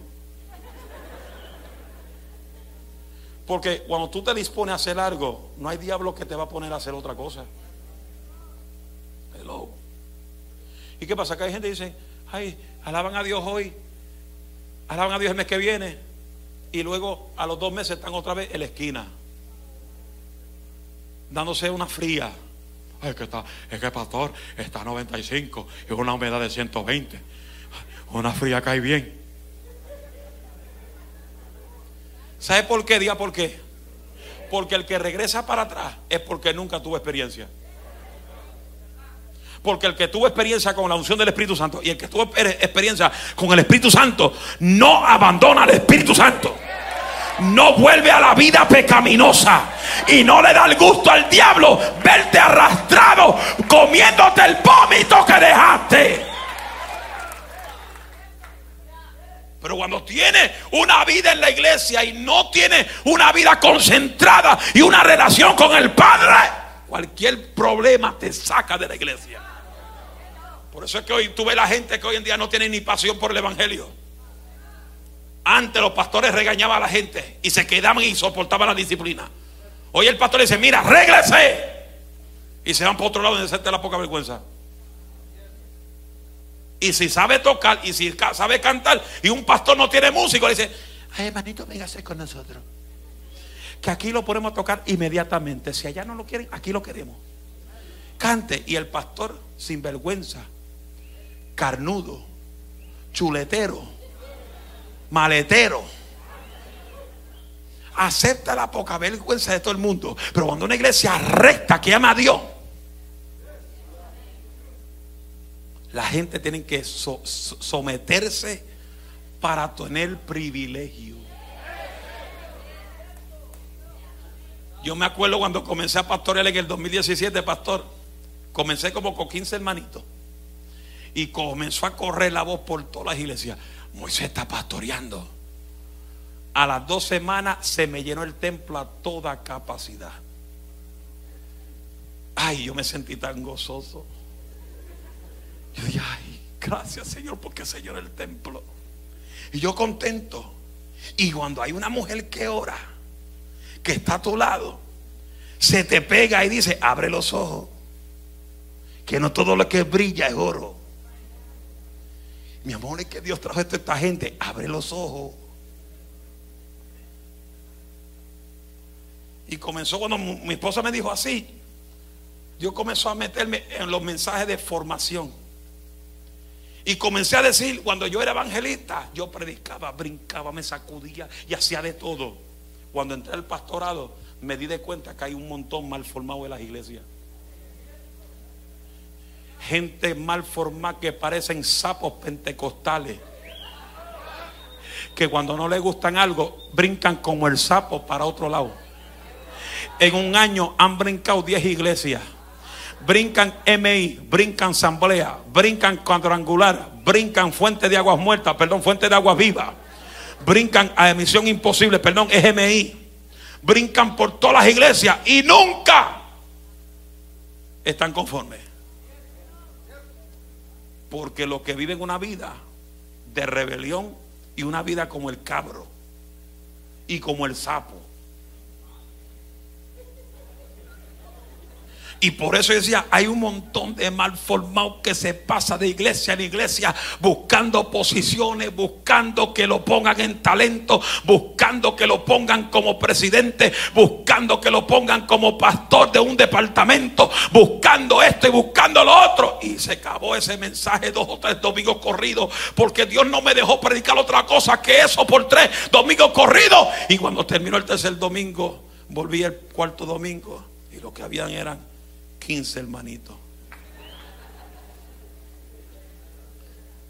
Y yo veo todos esos poquitos hermanitos y mi esposa me dice, te lo dije, no todo lo que brilla es oro. Y comenzamos ahí con los 15 orar y ayunar y y ayunar. Y ya vamos picando los 100.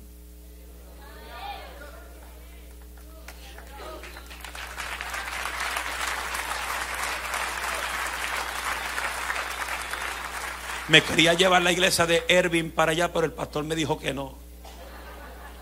Y me puso triste el pastor. Porque una iglesia como la de Ervin y la de aquí, ay Dios mío, Señor, que gritan hasta los comerciales. Escucha, por ahí alguien en pensión dijo, pastor, estamos aquí todavía. Lo sé que me están escuchando. Estamos aquí.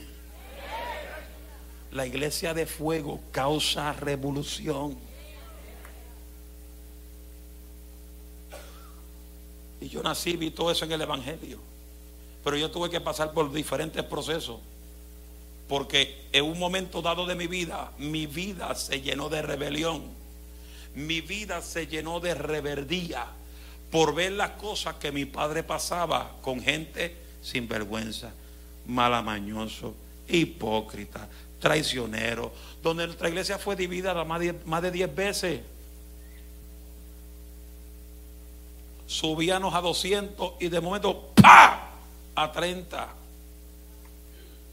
Y vi toda esa traición y yo me llené de una rebeldía. Y cuando los profetas llegaban a la iglesia me decía, a Moisés Alicea, tienes un llamado profético de Dios. Yo le decía, dígale a su mamá que, porque este que está aquí no va a predicar.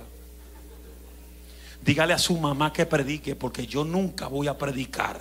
Yo nunca voy a tomar un micrófono, ni, imagínate, en mi temporada de juventud yo ni un micrófono tocaba para cantar, lo mío era la guitarra y toma y vamos, y toma y vamos, y unción bajaba y el poder sacudía y yo no me atrevía a tocar ni un micrófono de una timidez que, que yo tenía, pero de momento se me fue la timidez y le decía a los profetas, dígale a su madre que predique porque este que está aquí no va a predicar, pero la Biblia dice, al hijo que Dios ama, lo corrige.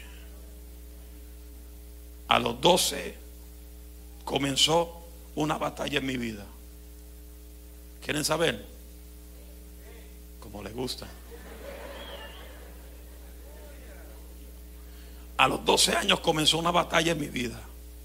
Y esa, y esa batalla comenzó desde los, dos, de los 12 años hasta la edad que yo tenía 23 años. Donde de la noche a la mañana a mí me comenzó a dar ataques de asma. Nunca he fumado un cigarrillo. Nunca me he metido a una discoteca. Nunca he bailado el baile del perrito. Y, los, y para los hondureños, nunca he bailado la punta. A mí una hondureña dijo, no, el baile de la punta. Y yo no sé cómo es esa. Y alguna vez pregunté y nadie me quiso decir si nadie me quiso decir, yo creo que es un baile medio peligroso. Eso es mejor no saber. Comencé un ataque y por, los, por el estado donde yo vivo, me diagnosticaron con una enfermedad que se llama pulmones negros, Black Lung Disease. Usted lo puede buscar en el internet. Black Lung Disease. Para los médicos, supuestamente, como yo nunca he fumado, cuando mi papá comenzó la obra en el 86, en el 87 rentamos un local Y en ese local, como no tenía calefacción, él calentaba el local con girel de querosín. Y las vigilias que nosotros dábamos era desde las 12 de la noche hasta las 6 de la mañana. Y como hacía frío, yo me acostaba al ladito del querosín. Y para los médicos, todo ese humo del querosín yo lo inhalaba. Y esa es la teoría de ellos. Yo lo pongo que fue un castigo de Jehová por mi desobediencia. Fui diagnosticado por los médicos, fui desahuciado por los médicos, me dieron el, el disability en Pensilvania, tuve años cogiendo seguro social y ese es ahí.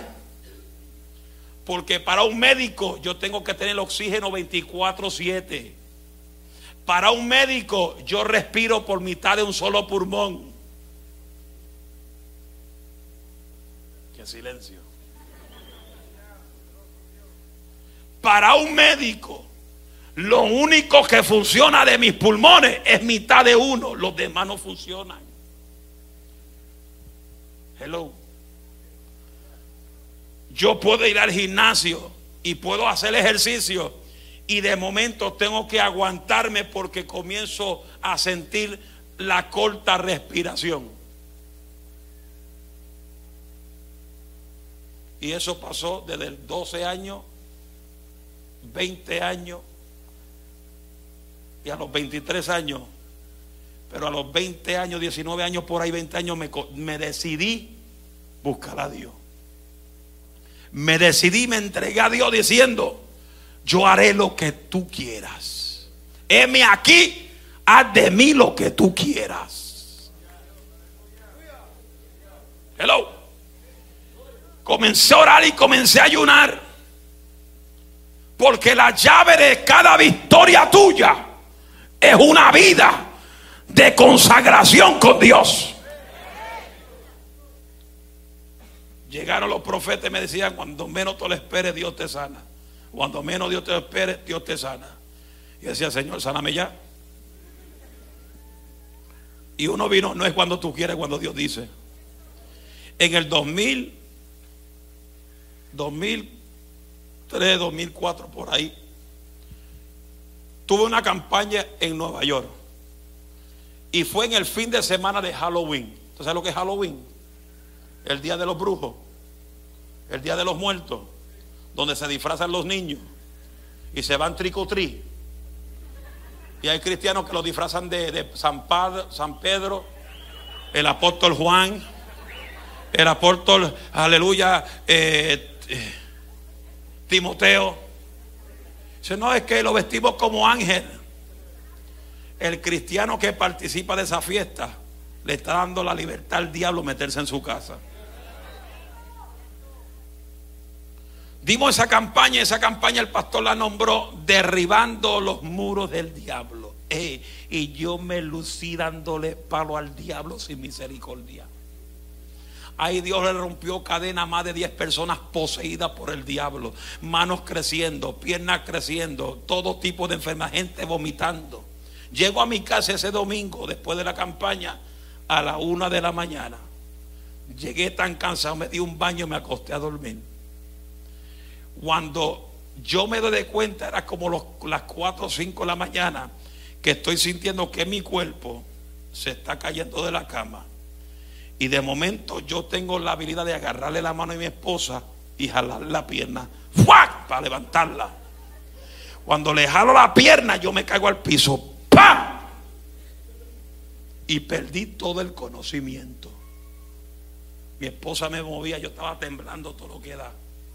Llegó la ambulancia, me pusieron en la máquina para chequearme el oxígeno en el cerebro. Cuando llegó la ambulancia, el oxígeno en mi cerebro estaba en un por ciento. Tuve en un por ciento el, oxígeno en mi cerebro por seis días consecutivos, temblando en un hospital, en una habitación, y los médicos no sabían qué hacer conmigo. Y solamente en mi mente decía, tú eres el Dios de poder. Tú eres el Dios de milagros. Y si tú me llamaste, todavía a mí no me toca morirme todavía. Sudando la gota gorda, oigo esa voz que me dice, busca un papel y escribe. Y decía, ¿cómo voy a escribir si estoy temblando todo lo que da? Escribe, que cuando escriba vas a ver lo que voy a hacer. Qué lindo es obedecer la voz de Dios. Qué lindo es obedecer la voz de Dios a través de tu pastor. Porque el pastor cuando te corrige no es el pastor, es Dios a través de él. Qué lindo cuando usted obedece al pastor que dice, cuando dice, o la pastora, hay culto de oración, venga el discipulado, el templo esté lleno de gente estudiando los martes, los miércoles, los miércoles, los miércoles. Y si quiere llegar los martes, llegue también los martes. Comencé a escribir, temblando. Mi esposa me miraba, me dice, pero no, está escribiendo bien. Tranquila, yo entiendo, mi, yo entiendo mi letra. Y comencé a escribir un mensaje. El mensaje bajo el tema, el tema era, cuando tú piensas que los días se han expirado, es cuando Dios comienza una obra perfecta en ti. Escribo el tema, escribo el primer tópico cuando escribo el primer tópico, mi oxígeno sube a 10%. Escribo el segundo, sube a 20%. Escribo el tercero, sube a 30%. Las máquinas comienzan a hacer bip, bip, bip, bip. Subió a 50. Cuando escribí el último tópico, mi oxígeno estaba en 100. Este que está aquí es un atrevido. Me levanté la mano así y me quité el suero completo de esta mano. Y me quité el suero de esta mano. Y las máquinas se volvieron locos. Y la, y la doctora llegó. Y el doctor llegó. Y mi esposa dice: ¿Qué tú haces? Me voy para casa porque estoy sano. Me voy para casa porque estoy sano. My thank you, Jesus. Y el doctor estaba desesperado. Esto nunca hemos visto algo aquí por seis días. El oxígeno no subió y de momento subió. Por favor, quédate 24 horas de observación. Yo dije, no me voy, quédate. Mi esposa me dice, quédate. 24 horas no te va a morir. Yo está bien, me quedo sin oxígeno en la nariz, sin suero en la mano. Me quedo aquí acostado hasta que me vaya. ¿Estamos aquí? Eso fue en el 2012. ¿Qué año estamos? Desde el 2012 o 2013 hasta el día de hoy, yo no he visto una habitación de un hospital como cuarto de hotel. Yo no he visto el cuarto de emergencia. Porque yo caí en hospitales cada semana. Y me hospitalizaban cada fin de semana casi. Y del 2013 hasta ahora, este que está aquí no ha visto un hospital ni emergencia ido. Porque cuando llega Jesús, la enfermedad se tiene que largar. Por eso la gente ni los médicos entienden cómo yo camino, cómo yo corro y más todavía cómo yo grito. Porque no es yo, es el poder que yo cargo. Es la unción que camina conmigo. Es la autoridad del Padre que camina conmigo constantemente. Levanta un grito de gloria a Dios.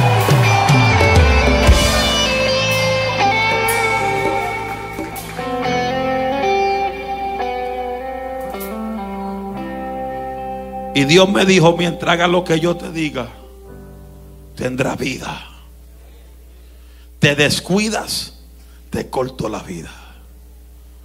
Por eso yo no puedo satisfacerte a ti con el mensaje que tú quieres. Porque mi responsabilidad no es contigo. Mi responsabilidad es con el que me llamó y esta palabra. Quizá usted dice, ay, pero de tantos predicadores que hemos traído, este Moisés es bien duro. ¿Sabe por qué Dios tiene que traerme bien duro muchas veces a diferentes sitios? Para sacudir tus malas mañas. Y quitarte las cucarachas que tienes ocultas por dentro. Gente que de momento apoyaban la visión y hoy no apoyan la visión. Y Dios me está trayendo para decirte apoya, porque si no apoya, Dios te saca. Póngase de pie porque esto está serio ahora.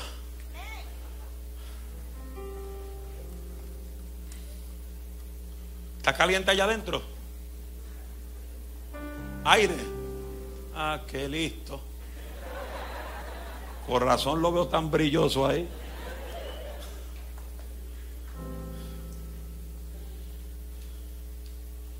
La palabra muchas veces dura. Y es como dice la Biblia, la palabra es como martillo que quebranta los huesos. Pero hacia quién hay alguien en esta noche que necesita un milagro. Pero el primer milagro es el milagro de salvación. Y la Biblia dice que Jesús es el camino, la verdad y la vida. Nadie puede ir al Padre sino a través de Cristo. Y la Biblia dice que negará a Cristo aquí en la tierra será negado ante el Padre en el cielo. Pueblo en comunión, no se me vaya nadie. Porque cuando, se, cuando usted está trabajando, usted no se puede ir del trabajo si, si no se acaba el trabajo. Lo repito, no se vaya nadie. Porque cuando tú estás trabajando, no te puedes ir del trabajo cuando, se, cuando, cuando no está terminado. Pero si alguien aquí desea a Cristo como Salvador, hoy es un día de salvación.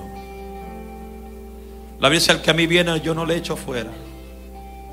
Porque de tal manera amó Dios al mundo que entregó su Hijo unigénito para que todo aquel que en él crea no se pierda, mas tenga vida eterna. Amigo, Jesús te llama. Yo no sé lo que tú pasaste, tampoco sé lo que tú tuviste que confrontar. Pero una cosa te digo.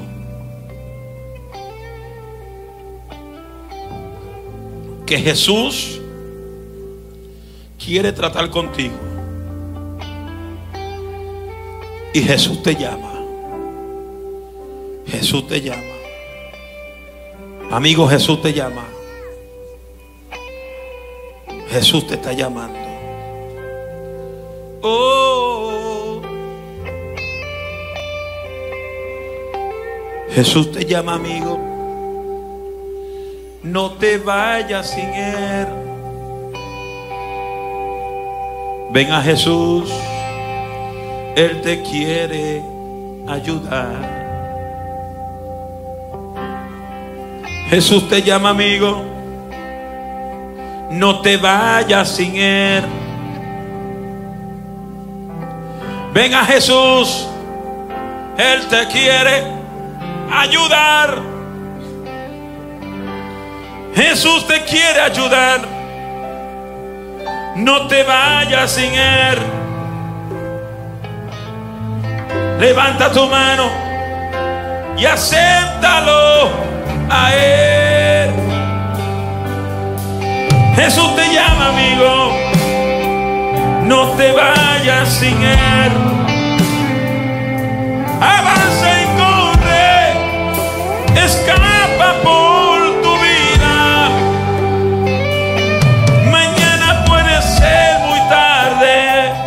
Es tu día de salvación.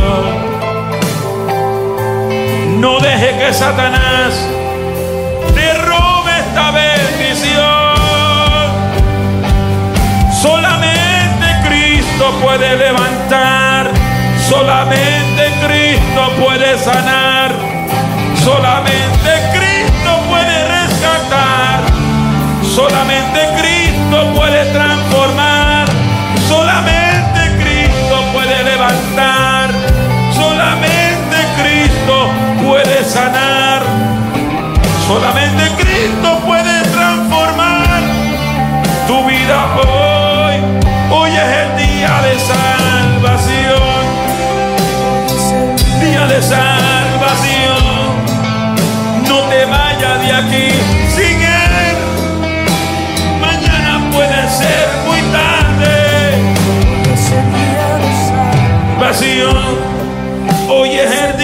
Salvación. No te vayas sin Él. Mañana puede ser muy tarde. Hoy es el día de salvación. Oh. A su nombre. Usted nunca ha escuchado esa canción, ¿verdad? Ha escuchado. Usted nunca ha escuchado esa canción. ¿Sabe por qué no la ha escuchado? Pues todavía no la ha grabado. Y esa canción yo la escribí en el 2001, cuando di mi primera campaña en Houston. Y comencé a hacer el llamado al altar y comencé a ver esas letras volando a frente de mí. Y yo comencé a cantarla. Y esa canción se llama Jesús te llama amigo. Y posiblemente este año lo grabemos. Lo tengo en YouTube, pero lo tengo bloqueado para que nadie me robe las letras. Porque hay muchos ladrones que se roban las letras. Hoy es el día de salvación. Hoy es el día de salvación. No te vayas sin él. Mañana puede ser muy tarde. Hoy es el día de salvación. Hoy es el día de salvación. No te vayas de aquí sin él. Mañana puede ser muy tarde. Hoy es el día de salvación. Todo el que pasó al altar a recibir a Jesús como Salvador, póngase de pie y levante su mano derecha. Ponte de pie, joven. Levante su mano derecha y repita conmigo esta oración, pero con fuerza. Bájeme la música para escucharlos a ellos. Repitan sin miedo, Jesús, en esta hora vengo ante ti pidiéndote perdón por mis pecados. Reconozco que he pecado contra ti y que sin ti yo soy nadie. Perdóname. Confieso con mi boca que tú eres el Señor, que Dios te levantó de los muertos. Seré salvo. Con mi corazón creo para justicia y con mi boca confieso salvación. Límpiame, quita de mi vida todo lo que no es tuyo. Límpiame con tu sangre. Escribe mi nombre en el libro de la vida. Entra en mi corazón y haz de mí un instrumento en tus manos. Gracias Jesús. Te recibo como dueño y salvador de mi vida. Gracias. Den un aplauso a Dios por ello. Líderes, pongan la mano sobre ellos y oren por ellos. Yo sé que estás aquí.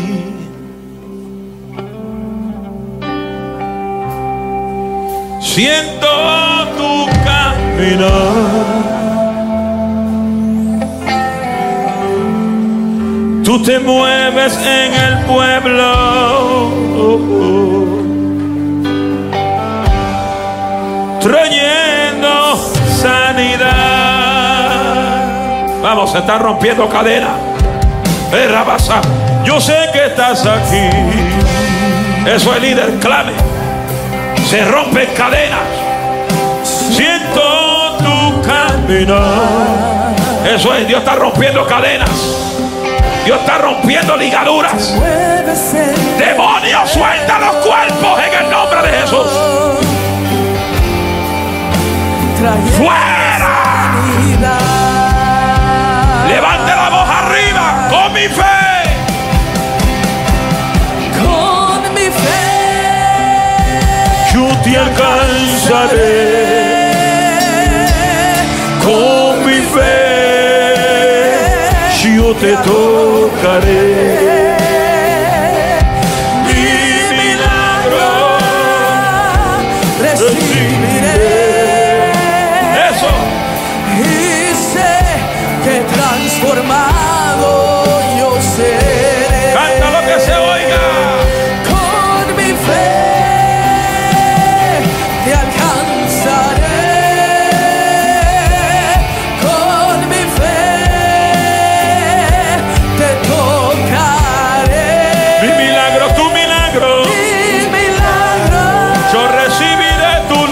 vira.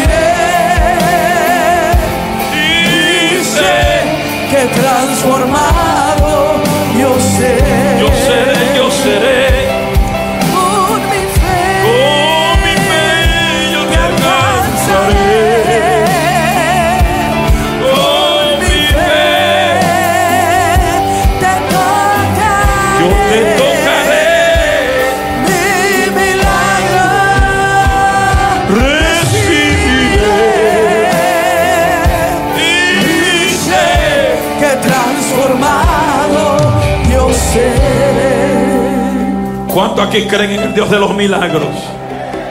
¿Cuánto aquí creen que Dios sana y desaparece enfermedades? Hago una pregunta. ¿Quién aquí padece o tiene alguna pelota de hernia? Una hernia que lo puede sentir, que está en su estómago o en alguna parte de su cuerpo.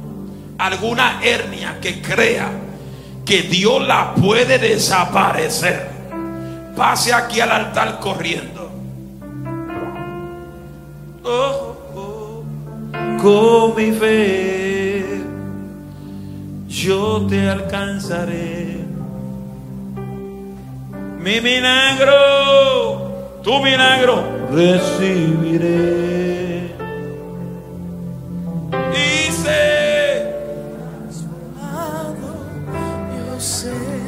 Las hermanas que no estaban aquí el viernes, que tienen alguna pelota o fibromas en sus senos, que la puede sentir, las que no tuvieron el viernes, y sabe que ahí en su seno hay varias pelotas, una, dos, tres, cuatro, lo que haya, y las puede sentir y cree que Dios la desaparece hoy. Vengan para acá, rapidito.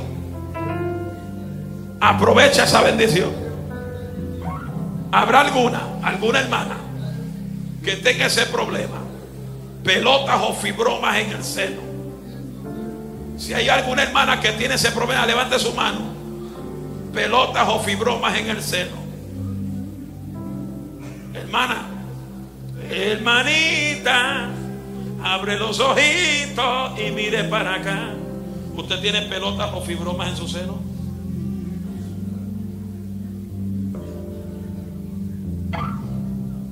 La tenía ahí.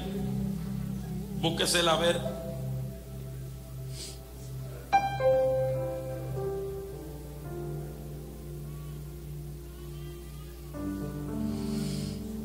Se sentía algo. Búsquesela hasta que usted me diga, no siento nada. Yo recibiré. Transformado yo seré. Ay, ay. Ah. Ya no le duele y antes le dolía. Y la pelota la siente. Ah. No siente la pelota. ¿Quién se la llevó? Pausa.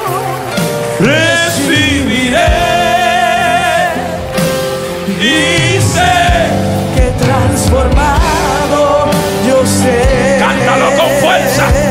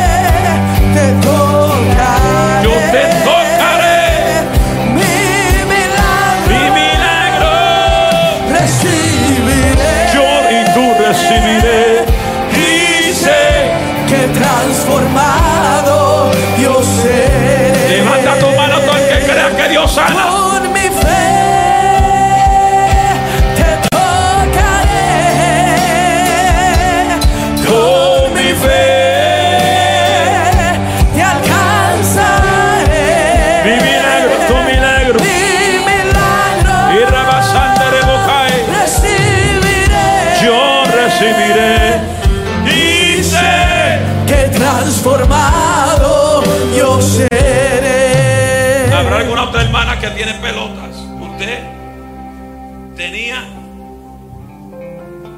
¿Por qué tú quieres oración? Usted tenía la mitad del cerebro que no le funciona. Tenía. Venga. Venga. Que usted tenía. Tenía. Porque como usted dice, tengo la mitad del cerebro que no te funciona, usted se está atando con esa enfermedad. Pero usted dice, tenía, ya pasó. Y desde hoy comenzará a ver cosas diferentes. Rebosando la Macay. Declaro sanidad sobre tu cuerpo. Ahí está.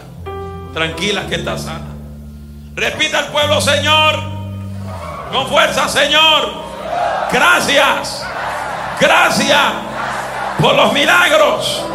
Tú eres el sanador. Ahora mismo ordenamos toda etnia que desaparezca. Fuera, fuera.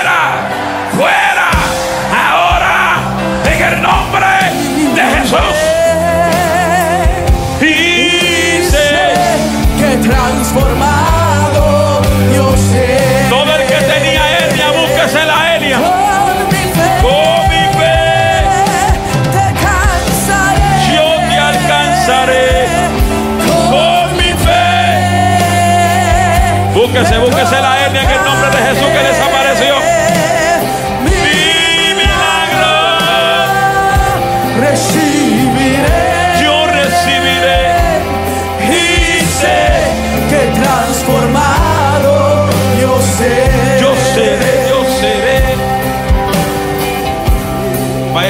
tranquila que está sana.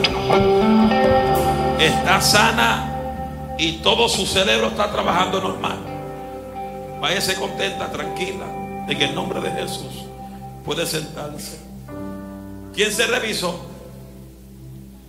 ¿A quién aquí le creyó a Dios que se desapareció la etnia? ¿Qué pasó, hermanita? Ven acá. Venga. ¿Qué pasó?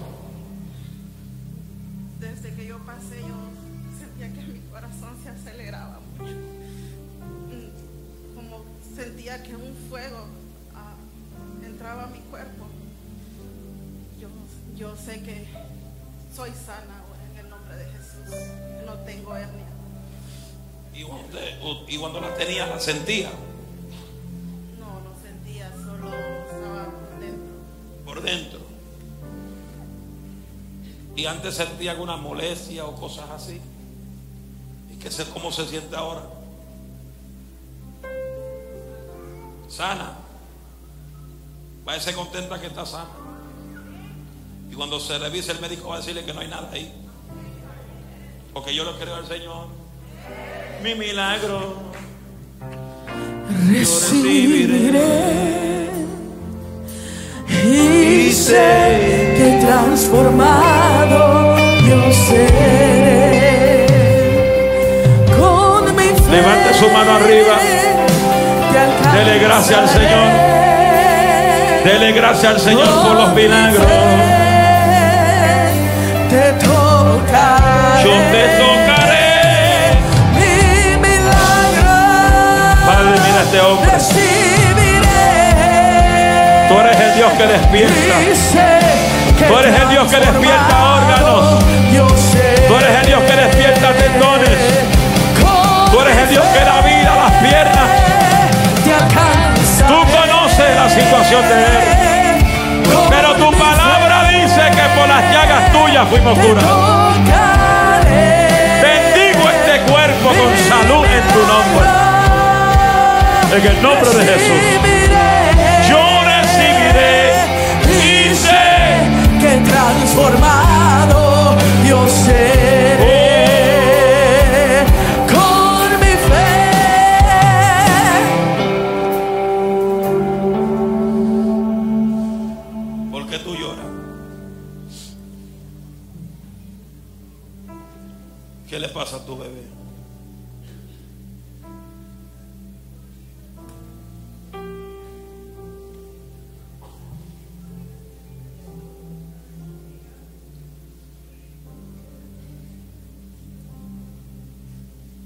Hace cinco días tenía problemas respiratorios. ¿Y qué más?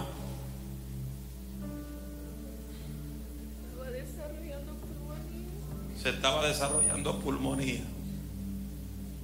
¿Quién dijo eso?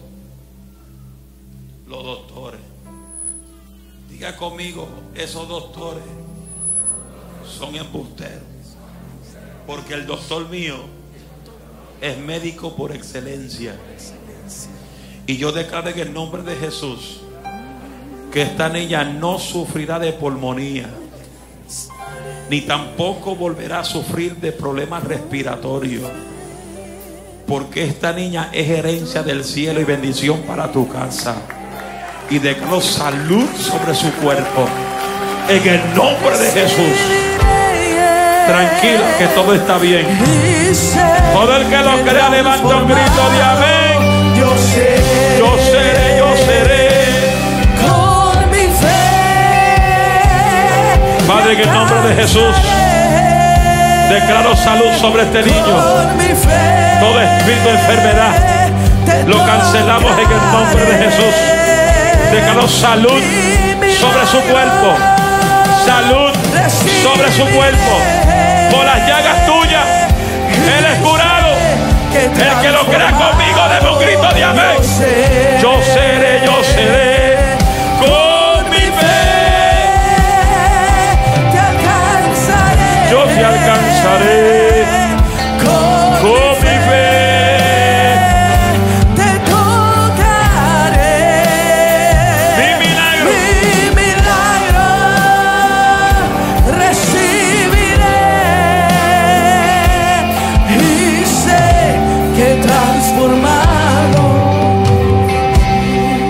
Todo aquel que tenga alguna enfermedad en su cuerpo, no importa la que sea, pase por aquí.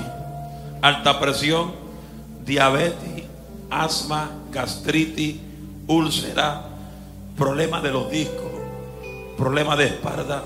Todo el que padezca de alguna enfermedad, pase por acá. Alta presión, baja presión, azúcar alta, azúcar baja, no importa cuál sea problema de los discos que tienes problemas para agacharte, para trabajar.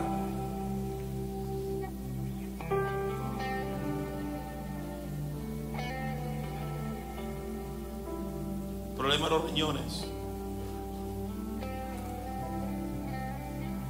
Presión alta, problema en los riñones, problema, en el hígado y en diálisis. Tranquila, créele al Señor. Ten fe. La Biblia dice, la Biblia dice, para el que cree, todo es posible. Para el que cree. El que cree, cuando desatan los milagros sobre tu vida, tú te vas del servicio diciendo, estoy sano. Creo en los milagros. Y no importa lo que mi cuerpo sienta, estoy sano. Urrabasaya. ¿Quién parece de los discos que, le tiene, que tiene problemas para agacharse? ¿Usted? ¿Cuánto tiempo? ¿Por qué?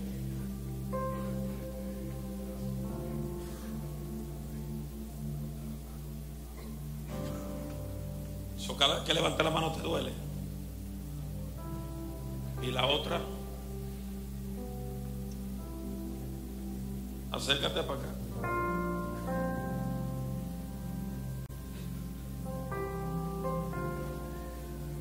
So, cuando levanta la mano te duele. Hace un año tuviste el accidente.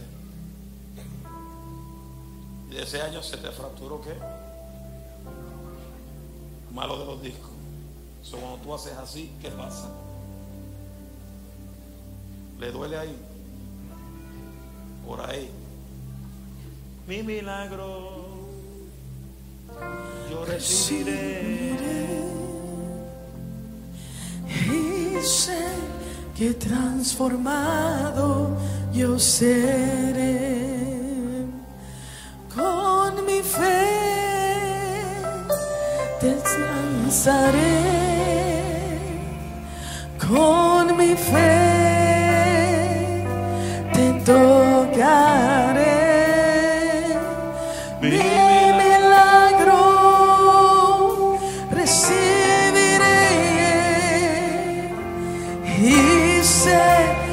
transformado yo seré.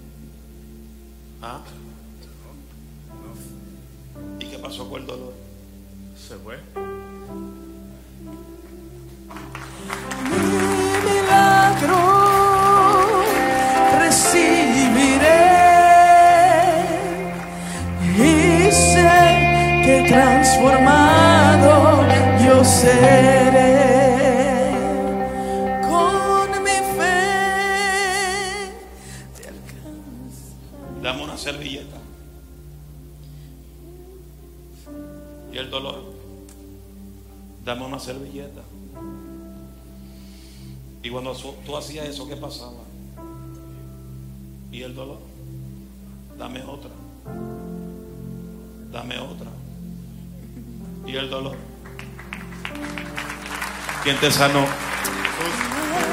Lo que Dios hace permanece para siempre. Levante esa mano, dele gloria a Dios. con mi fe te alcanzaré.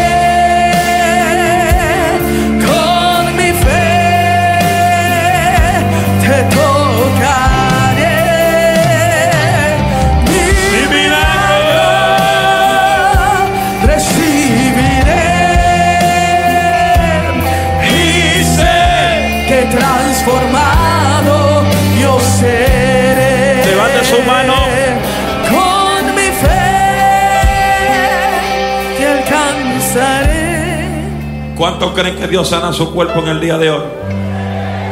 Ese amén tiene artritis. ¿Cuántos creen que Dios sana su cuerpo hoy? Si usted cree, repita conmigo esta oración. Y después que usted repita, hay muchos aquí que van a sentir un fuego que lo va a quemar. No tenga miedo si ese fuego te toca. No tenga miedo si usted siente caer al piso. Porque hay un fuego que va a sanar tu cuerpo. Repita conmigo todo el mundo esta oración. Señor, creo a la palabra. Creo en los milagros. Tú eres el médico por excelencia. Ahora mismo, en el nombre de Jesús, yo cancelo en tu nombre todo espíritu de enfermedad. Ahora, enfermedad en mi cuerpo, te ordeno que me suelte.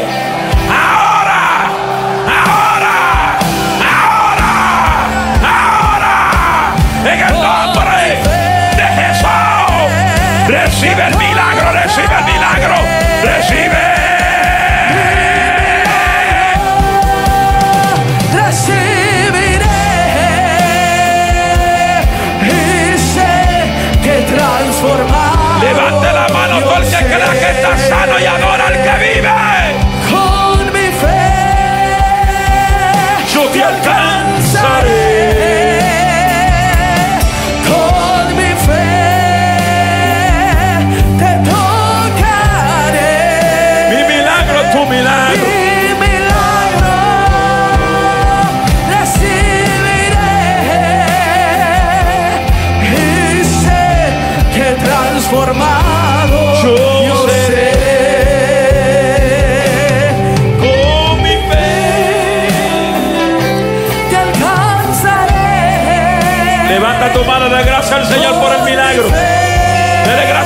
milagro.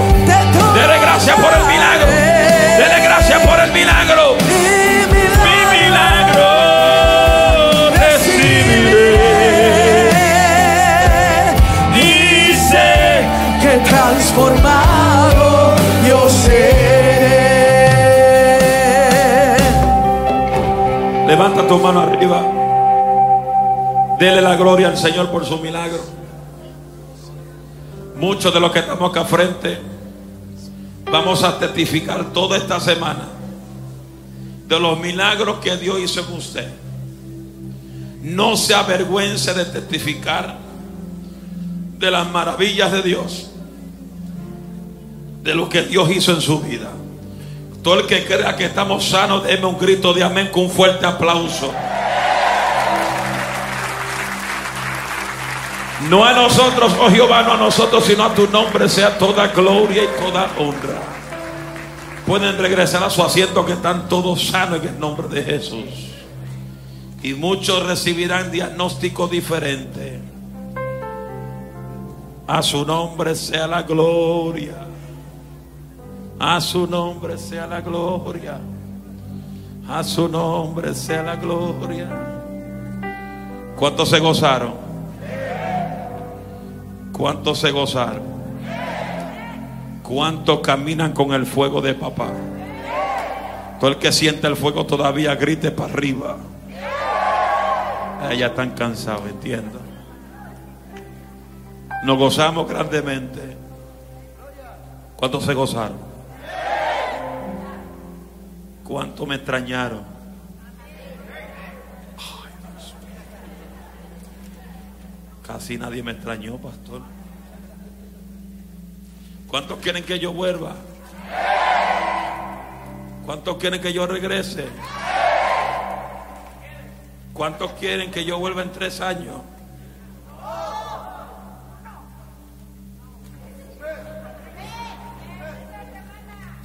Mire, hermano, yo, yo estoy pastoreando.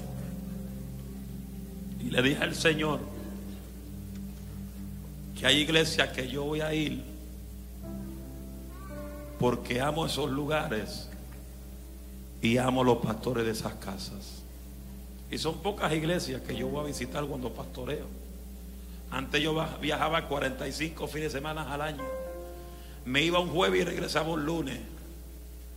Abría los ojos en mi casa el lunes, lo cerraba el lunes y el jueves lo abría y me iba otra vez. Llegó un tiempo que mi esposa me dijo, me estoy cansando que te vayas de casa. Y yo le dije, tengo que hacer lo que Dios me llamó. Yo le doy gracias a Dios por mi esposa, que mi esposa nunca fue una oposición para yo viajar. Y del 95% de las campañas que yo he ido, yo he ido solo. Porque por los niños, pues tenían que estar en la escuela. Y yo no soy un predicador eh, que saco a los niños de las escuelas.